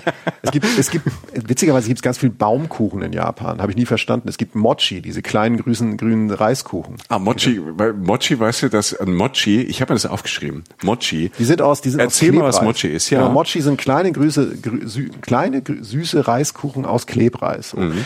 Da ist der Reis aber nicht mehr zu erkennen. Das ist einfach so aufgelöst. Das ist einfach so eine relativ feste, klebrige Masse. Nichts anderes hat diese Konsistenz. Also die Konsistenz ist schon sehr, sehr speziell. Ja, ja. Ich war gar nicht so großer Fan davon. Also, ähm, aber mich hat ein Fact, äh, den ich gelesen habe in einem Artikel über Mochi, den fand ich super, denn Mochi sind unfassbar gefährlich. Also nicht jetzt drin, die sind dann, wer es mag, sehr, sehr lecker, aber durch diese Konsistenz und die Form der Mochi, ähm, das sind so diese kleinen Klößchen, die bleiben gerne mal in der Luftröhre stecken, wenn man sie nicht richtig kaut, wenn man schlingt. Leute, wir sollen ja nicht schlingen. Ja. So, allein 2015, die Statistik habe ich gesehen, gab es in Japan, es gibt eine, eine Mochi-Opfer-Statistik in Japan. Opfer. Ja, also wie viele Leute daran sterben jedes Jahr. Und ich habe die, in, in 2015 waren es viel, neun Menschen sind allein nur wegen diesem Mochi halt in Japan gestorben. Ähm, Und äh, es gibt Vorsichtsmaßnahmen vor Mochi. Ähm, zu Neujahr, also japanisches Neujahrsfest, werden die Dinger sehr, sehr gern verschenkt und dann äh, abends gegessen. Ne? Die sind dann auch so abgepackt und da ballern sich die Leute da rein und es ist kein Scherz. Es gibt den Tipp, dass man sich an Neujahr den Staubsauger, ja, das äh, Bild geht jetzt so richtig auf, Alter. dass man sich den Staubsauger Hand, ne, also dass man, dass man die Hand fast am Staubsauger hat. Um ja, im Notfall, wenn das, wenn da dieses Motschin dir auf der Luftröhre sitzt, du kriegst es nicht anders richtig raus. Entweder du, wenn es ein kleiner Mensch ist, kannst du ihn auf den Kopf stellen, äh, den Menschen, ne? oder Staubsauger halt. Und dann ziehst du das Ding wieder raus. Ist ein offizieller Tipp. Einfach den Staubsauger im Raum haben, wie bei uns, dass man den, den, äh, den, den Eimer Wasser am Weihnachtsbaum hat, da Staubsauger. So, Don't shoot the messenger. Ja, ich, ich, ich bin ja. Das sind Bilder, die dann im Kopf, ja. aber jetzt habe ich ja nicht mehr so viel Hunger. Das, jetzt bin ich wieder, das bin ich wieder auf neutral, jetzt kann ich wieder aufnehmen. Das, das Thema, das Thema Staubsaugerunfälle ist ja bei uns ganz anders besetzt. Ne? Ja, da. Aber da müssen wir gar nicht weit ausholen. Nee, nee, aber, aber es, mein Gott, Körper und Körperöffnung. Damit das nicht passiert, machst du am besten eine Teezeremonie. Da bist du ganz auf Zen, da bist du ganz runtergekühlt. Ja. Ich sage nur Teezeremonie, ähm, gibt es immer öfter in Japan. Die Leute haben auch verstanden in Japan, dass es Leute wie uns interessiert, weil eine C-Zeremonie nichts Banales ist, sondern wirklich ein altes traditionelles Instrument sozusagen, ähm, um äh, Ruhe zu finden, ähm, Achtsamkeit und so weiter, sollte man einmal machen. Äh, man kann sich ein bisschen im Netz informieren, wo es gute gibt. Äh, manchmal ist es aber auch witzigerweise, ich habe das mal in, in, Sapporo gemacht, in, äh, in Hokkaido, da stand das einfach an irgendeinem Tempel draußen, if you want tea ceremony. Das waren so, glaube ich, die einzigen englischen Worte, die die konnten. Das war auch falsch geschrieben, völlig egal. Ich habe gefragt an so einem Fenster und haben die sich total gefreut. Da wurde ich in den Tempel reingebeten, in so einen Nebenraum, dann saßen wir da und haben eine Teezeremonie gemacht, hatten eine schöne Unterhaltung, weil darum mhm. geht es bei Teezeremonien. Das sind so ein paar Minuten länger, also nicht fünf, sondern eher so 20 oder so. Grüner Matcha-Tee ähm, wird meistens oder anderer Tee wird halt irgendwie mit so einem Besen äh, verrührt mit heißem Wasser und das ist alles schwerst rituell. Jede Bewegung, die der Mensch macht, der diese Teezeremonie mit dir macht, äh, hat irgendeinen Sinn. Also in welchem Winkel du den Becher hältst, wenn du den Tee trinkst, wie der Besen klingt, wenn das, äh, wenn, wenn, wenn der Tee da drin aufgelöst wird. Und alles geht um diese leisen Geräusche und um, dass du dich darauf konzentrierst und danach von mir auch noch unterhältst oder die Ruhe vor allen Dingen auch genießt und dadurch halt eine gewisse Achtmann, Achtsamkeit irgendwie halt irgendwie gewinnst und einfach eine Ruhe in dir selbst findest. Eine ganz banale, natürliche Art und Weise herzustellen, dass du einen Moment der Ruhe findest, was witzigerweise immer funktioniert. Also am erst, beim ersten Mal bin ich rein und dachte so, yo, Alter, jetzt rührt die Kollegin da mit dem Besen in so einem Eimer rum. weißt du? und, ähm, und ich bin als Sechster dran und jetzt muss ich aus dem Becher trinken, aber es ja. wird ja immer gedreht. Das hat ja alles einen Sinn. Mhm. Und es funktioniert alles. Und dazu gibt's dann auch Wagashi, das sind so kleine japanische Süßigkeiten. Fragt mal, äh, checkt es ja. mal aus, ob ihr sowas mal machen könnt. Ist eine Erfahrung, tut überhaupt nicht weh. Im schlimmsten Fall ist langweilig. Ich glaube nicht. Es bringt einem einfach so, es bringt einem einfach so ein bisschen Ruhe. Ähm, Michael, wir sind ja schon weit drüber, aber ich habe jetzt noch so zwei Sachen. Ich kann, also ich hätte gerne noch ähm, hier quasi was extra. Ich, bei mir passt noch was rein. Wir ziehen jetzt einfach durch, oder? Komm. Also Weil das ist, es ist unser Leib- und Magenthema und von daher, also das passt ja sogar. Ähm, ich habe einmal das Thema, was wir, glaube ich, das war witzig, das hast du mal anklingen lassen, als du in Japan warst. Äh, Wagyu. Mhm. Ne? Also Thema Fleisch. In Japan wird mehr Fleisch gegessen, als man meint. Ja, also Alle ich habe so das Gefühl, es gibt mehr Fleisch als Fisch und wir als ja. Äh, Westeuropäer verbinden mit Japan halt meistens irgendwie Fisch. Ja, dass die alle nur Fisch essen und überall Sushi und sonst was, ist ja. nicht so. Es gibt äh, viele schöne, wir haben ja, habt ihr auch immer wieder durchgehört, wir haben viele verschiedene äh, Fleischvarianten schon genannt. Wagyu ist vielleicht eine der berühmteste, um das Wort zu sagen, was die meisten immer noch wahrscheinlich mit Wagyu verbinden, Kobe, Kobe-Rind. Hm. Ne, Gerade so diese ähm, Grillfetischisten irgendwie, wenn jetzt sagen, mein Gott, Kobe ist das beste Fleisch, muss ich unbedingt mal probieren, ist unglaublich teuer, bla bla bla. Kobe, der Name Kobe-Rind ist letztlich gutes Marketing. Denn Kobe-Rind ist nur eine Sorte von Wagyu-Rind. Und Wagyu ist eigentlich das Wort. Das ist extrem fettes, also sehr fett durchwachsenes, also nicht mit einem großen Fettrand, sondern regelmäßig marmoriert, extrem hoch marmoriertes, mit Fett marmoriertes Rindfleisch. Und ähm, das gibt es in dem Sinne nur in Japan. Und äh, das ist, glaube ich, sogar geschützt oder man kann es wirklich in Deutschland und in Europa schwierig bekommen. Und äh, es wird manchmal gegrillt am Tisch. Es wird in sehr kleinen Portionen gegessen, einfach weil es auch teuer ist und weil es, glaube ich, auch, also ich finde, wenn ich es esse, so, dass es irgendwann relativ schnell reicht damit. Mir hat's ähm, nicht geschmeckt. Du fandest es nicht so geil? Nee, ne? mir hat's wirklich, ich war, also ich habe das auch so, ich habe zum Glück nur so eine kleine Portion mal irgendwo probiert. Ich wollte es einfach nur probieren. Und ähm, also für mich war das jetzt gar nichts. Mir hat's nicht geschmeckt. Ich fand die Konsistenz nicht gut. Ich fand den Geschmack, also es war über, ist überhaupt nicht meine Welt. Ja. Witzigerweise. Es ist, ja, es ist, ist, ja, ist ja legitim, weil es halt was anderes ist. Und das, glaube ich, ist so der, die Grunderkenntnis bei Wagyu. Vielleicht sind es wie bei Dry Age oder so, weil das habe ich auch nicht wirklich gegessen, aber so wurde es mir zumindest erklärt. Ähm, Wagyu ist was anderes. Wagyu ist, hat, hat in dem Sinne keinen Biss. Wagyu schmilzt ja fast auf der Zunge, weil es so viel Fett hat. Und ich finde das Geschmackserlebnis schon wahnsinnig gut. Also ich finde es extrem spannend und, und toll, aber es ist jetzt nicht so etwas, was du, davon wirst du nicht satt. Also du kannst dich jetzt nicht komplett da durchbügeln und den ganzen Abend nur Wagyu essen. Erstens, du kannst kaum bezahlen. Andererseits, wenn du rausfährst und eine Fleischerei findest in Japan auf dem Land, die sowas anbietet, ist es gar nicht so teuer. Es ist immer noch teuer, weil es hochqualitativ, es ist ein hochwertiges Lebensmittel, also hochqualitativ sehr hochwertig. Ähm, ich kann jeden verstehen, der da nicht so einen Bock drauf hat, weil es auch sehr fettig ist, einfach. Ich fand es in dem Moment als, wieder als Geschmacksmoment, fand ich schon absolut bemerkenswert. Also wirklich nur mit Wasabi-Paste oder so, oder einer leichten, äh, einer, einer leichten Würzsoße oder so und dann. Nee, da war, ich war mehr im Tofu-Game. Das war für mich ähm, spannender und interessanter. Ich mach da beides so. Da, da bin ich, da bin ja, ich. Du kannst rechts wie links. Da, da, Lothar Matthäus. Da, wieder, Hauptsache Japan. Ja. So, äh, ähm, ja, Herr Müller. Wenn man das alles mal, wenn man jetzt sagt, man will das alles mal verbinden zu irgendwie dem Essenserlebnis, was das sind alles so Erlebnisse für sich. Wie gesagt, ich bleibe dabei, das ist Kultur. Das ist wie ein Museumsbesuch. Ja, es, es streitet doch keiner mit dir drum. Ja, es ist Kultur. Nee, ich, ich möchte mir immer wieder sagen, so, das, ja. ist, das ist Teil dieser Japan-Erfahrung. Ja. Ähm, die beste Form, das alles zu kombinieren, wenn man es mal will und was man äh, vielleicht sich auch mal geben kann, ist ein Kaiseki-Dinner. Und da habe ich jetzt keine Ahnung, was das ist. Also ich habe das Gefühl, ich habe das Wort schon mal gehört, vielleicht hast du schon mal drüber erzählt, in einem anderen Podcast, aber nicht so ausführlich. Ja, du denkst wahrscheinlich, Kai Seki ist der Typ von deiner Bude nebenan, so, ne? Der alte Kai, so, ne? Nein. Okay. Äh, also, Kai, Kai, war schon sehr lustig. Nee, es geht. Ja, äh, Kai ja, so versandet. Hier äh, im, im, im, Strand von Norderney. Kaiseki-Dinner, einzig eigentlich, ursprünglich ist es entsprechend der Herkunft aus dem Zen eine sehr vegetarische Sache, ein sehr vegetarisches Menü. Ähm, heutzutage wurde es in einer anderen Version, dafür steht es eigentlich heutzutage auch so, so wie es wir, wie wir beide es jetzt auch benutzen werden, für ähm, ein, ein, ein mehrgängiges Menü, in das auch Fisch oder gelegentlich auch Fleisch Einzug gehalten haben. Das ist ein mehrgängiges Dinner oft in ziemlich intimen Rahmen. Das heißt, das gönnt man sich mal. Ne, oft auch in so Räumen, die dann so abgegrenzt sind, im Restaurant oder so, oder halt im eigenen Raum. Meistens sitzt du auf dem Boden, also halt auf die, an diesen flachen, an diesen flachen äh, Tischen. Und es hat ähm, sehr, es hat nur frische Zutaten, es hat sehr, also sehr hohe Maßstäbe. Es hat immer, wird immer nur aus der aktuellen Jahreszeit gespeist, auch fast nur, also eigentlich nur mit regionalen Produkten. Ich könnte es jetzt noch nicht garantieren, deshalb sage ich fast. Und es wird immer der Eigengeschmack dieser ähm, Produkte hervorgehoben. Das heißt, es wird nicht groß verfälscht oder so. Und es hat, es lebt wirklich, es bringt diese Detailliebe, diese Geschmacksfacetten, diese Tiefe dieses Essens, dass sich Sachen auch entwickeln im Mund und so. Die, die allein schon die, die Gedanken, die überhaupt in, an Geschirr auch verschwendet werden, das ist ja auch schon, die, die, die denken ja auch darüber nach, welchen Teller sie irgendwie benutzen und so. Die Gedanken, die sich gemacht werden, das bringt es halt nochmal auf eine neue Spitze. So. Und ähm, es wird künstlerisch angeordnet, in mehreren Gängen serviert. Es ist manchmal auch fast ungewohnt. Also es ist, es ist wirklich, es sind so Sachen, aber du denkst, oh, was ist das denn jetzt? Ne? Also es ist wirklich abgefahren, aber es bringt einem halt sehr viel. So. Und ähm, Kaiseki ist etwas, das ist fast eine ästhetische Erfahrung, würde ich sagen. Also man kann es fast als, es ist in dem Sinne Kunst. So. Ähm, es, ist, es ist in dem Sinne etwas, wo du wirklich da sitzt und dann wirklich so dich anguckst, wenn du zu zweit isst und dann dich anguckst, wenn du es isst und denkst so, was ist das? Mhm. Was schmeckst du jetzt gerade und so? Und es ist manchmal einfach extrem lecker und manchmal ist es aber auch ein Film, den man so fährt. Und das kann man halt machen im Ryokan oder in so einem Onsen. Also Ryokan sind traditionelle Unterkünfte, Onsen ist eher so ein Bad, auch sehr traditionell, wo man auch einige Nächte verbringen kann. Man kann das aber auch woanders buchen oder so.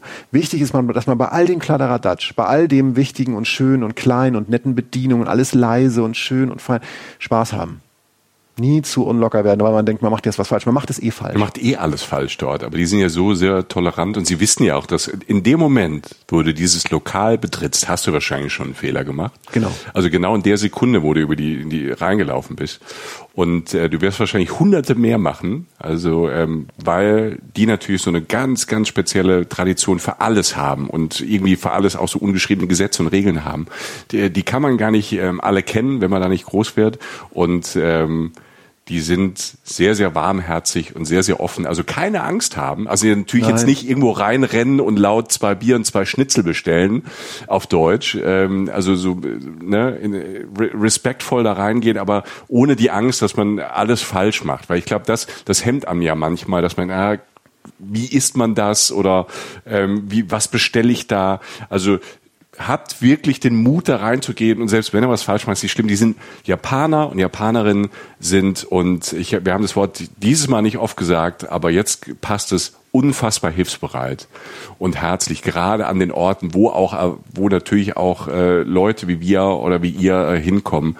Und ähm, da hat Jochen vollkommen recht. Ähm, raus ins Abenteuer, ins Essens, äh, Kultur, Kunstabenteuer, egal auf welcher Ebene. Wir haben ja jetzt gelernt in diesem Podcast, wie viel Ebenen es äh, in der japanischen Küche gibt. Und das war auch im Moment nur ein Hauch. Also, also, also, es, hört, es hört nicht auf. Ich, wie gesagt, du kannst in den Tempel rennen und kannst da Baumrinde essen. Ja. Ich habe da an Ritualen morgens teilgenommen, wo gebetet wurde. Dann haben die danach nur vegan gegessen. Du kannst äh, und wir haben fast noch nicht mal über Trinken gesprochen. Also zum Beispiel, ja. Japan ist ein Whiskyland. Also ja, die in Schottland richtig, und Irland, richtig. die drehen manchmal völlig ab bei so Blindverkostungen, was die Japaner da an Whisky brauen. Wir haben noch gar nicht, also da könnte ich eine Stunde noch mal über Teilchen sprechen, über französische Teilchen, das habe ich schon mal gemacht, äh, über Backkunst, weißt du? Also, oder über Limonaden, selbstgemachte Limonaden, weißt du? Also es gibt, das ist einfach ein Universum. Ähm, sucht euch vielleicht in, in Deutschland, der Schweiz, in Österreich, wo unterwegs seid, kann man ja auch im Netz immer gucken. Wir geben bestimmt auch bei uns auf dem Blog ein paar Tipps. Sucht euch auch hier, wenn man jetzt noch nicht hinreisen kann, sucht euch vielleicht, gibt es in eurer Stadt oder in eurer Gegend, das vielleicht auch einfach wirklich ein ganzer Tagesausflug, dass man sagt, okay, man fährt mit dem Zug von A nach B und geht dort ähm, japanisch essen. Da als Tipp Düsseldorf. Düsseldorf, wenn man jetzt nicht nach Japan reisen kann, ist Düsseldorf super. Man gibt, man kriegt äh, Restaurants aller Couleur, aller Japan. Es gibt Rahmenrestaurants Restaurants, es gibt Sushi, ähm, es gibt bestimmt auch alle anderen, es gibt japanische Bäckereien, es gibt japanische Supermärkte und äh, solche Ecken äh, gibt es auch in Berlin und in fast jeder größeren ähm, deutschen Stadt. Also ähm, nimmt vielleicht, wenn ihr vielleicht ein bisschen was davon mitnimmt hier von Essen, Essen, Japan, äh, ähm, dann ähm, sucht's in Deutschland und Europa, weil manches davon und vieles davon gibt's auch hier bei uns. Ja, und ums, ums abzurunden, was ich immer so schön finde, was ich so für mich so den, den Sack so zugemacht hat, wie gesagt, gesagt, wir haben die Oberfläche nur berührt, ist so, du, wie gesagt, du hast all den Kram, den wir jetzt genannt haben. Du kannst Völlerei betreiben. Du hast irgendwie äh, auch Sachen, wo so Oktopus mit Wasabi und Schleim, sozusagen, du hast Natto, gegorene Sojabohnen, die so rumschleimen. Du hast, du hast Fischaugen, die du isst und sonst was. Ich habe irgendwann mal einen Koch gefragt, was ist das Wichtigste bei deinem Essen? Was ist das Essentiellste? Was ist, schmeckt dir am besten? Wirklich ein Typ, der mich echt umgehauen hat. Und er hat lange überlegt, wie Japaner das machen. Oh, ne, so, und stand vor mir. Und die nehmen sich oft die Zeit zu Deck und sagte irgendwann so, Reis. Und ich so, Alter, ne, was? Ja. Und dann sagt er Reis und ich frage so nach und dann überlegt er wieder lang und hat mir erklärt, warum. Eben, es gibt so viele Sorten Reis. Reis ist die Basis von allem. So viele Geschmacksfacetten. Und das hat es für mich so zugemacht, wo ich dann gerade in diesem Orbit schwebte, der Möglichkeiten und ich will alles und, und irgendwie sonst wo da. Und er sagte, breche es darauf runter. Und dann hat er noch gesagt, dass er tatsächlich auch die Gerichte, die er macht, teilweise danach ausrichtet, wie der Teller aussieht, den seine Frau ihm vom Töpfermeister holt. Und da war ich still. So, weil da, da ist alles zusammen, das Visuelle, die Kunst, die Liebe, die da drin steckt, die Würde, das Banale. Jeder, jeder Koch auf der Welt, der mit dir redet, sagt, der von Japan beeinflusst ist, sagt, es geht um die schlichten paar sehr guten Zutaten und wie du sie verbindest und sie nicht verstellst. Und das ist letztlich dann witzigerweise auch das, worauf das alles hinausläuft, wenn man in diesem Land auch länger ist. Du kannst Curry da essen, du kannst sonst was essen. Das ist es letztlich. Das ist für mich die Essenz und ähm, jetzt haben wir so ein bisschen äh, davon angekratzt. Jochen, vielen Dank. Michael, danke. Das war abgefahren, was ja. du da mit diesen Staubsaugern. Jetzt habe ich dir was in den Kopf gepflanzt. Ich hoffe euch nicht. Ähm. Mochi und Staub, das muss ja. ich echt mal fragen in Japan. Krass. Ja, ja. Äh, habe ich gelesen, sehr sehr spannenden Artikel und ähm, ja, ich will aber nicht so drüber nachdenken. Ich, ich, ich, lass uns lieber mit dem Reisbild da rausgehen. Ich ja, lass uns mit Reis ähm, äh, rausgehen aus, aus dieser Folge. Essen, Essen, Japan, Reisen, Reisen, Essen, Essen. Ähm, wir haben großen Hunger. Wir hoffen, wir haben euch jetzt äh, nicht in so einer komischen Situation erwischt, dass ihr jetzt Hunger habt und könnt euch jetzt nichts mehr irgendwie zu essen machen, weil es zu spät, zu früh bei der Arbeit oder was auch immer ist. Ähm, das wollten wir nicht. Äh, wir wollten euch Appetit machen auf, ja. auf Japan, auf diesen Teil von Japan, wo Essen einfach ein großer Kulturteil ist. Und wir wollten auch das einlösen, was wir seit Jahren auch schon sagen. Ja, wir machen mal eine Folge über Essen in Japan, weil viele von euch das geschrieben haben.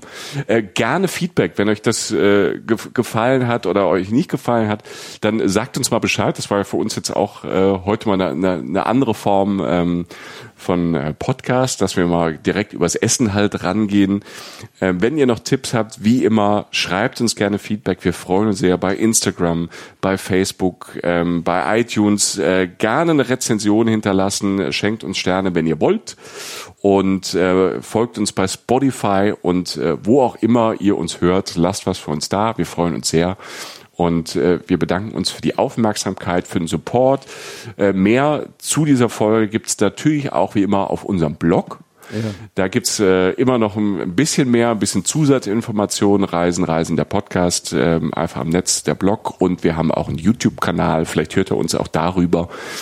Da gibt's auch alle unsere Folgen und immer wieder ein paar Extras. Also wir sind äh, nicht überall, aber selected und äh, in unseren Möglichkeiten geben wir alles, dass wir euch so viel wie möglich um die Ohren hauen können und äh, da zu sein. Itadakimasu. Das heißt, tschüss, ich habe Hunger, ich gebe dir jetzt einen aus, Michi. Ja, genau, bei uns jetzt eine Pommes heißt das. Nein, das heißt, man ist dankbar fürs Essen und wünscht sich einen äh, guten Appetit. Danke fürs Zuhören. Wir sind auch bei Social Media. Checkt mal die äh, Bilder, die wir euch da posten, auch vom Essen und so. Lasst uns wirklich gern wissen, wie es war. Würde uns sehr interessieren. Uns war es sehr wichtig. Ich glaube, es war vielleicht die längste Folge, die wir je gemacht haben, aber es war ja auch ein wichtiger Inhalt. Passt auf euch auf. Tschüss, bleibt gesund. Reisen, Reisen. Der Podcast mit Jochen Schliemann und Michael Dietz.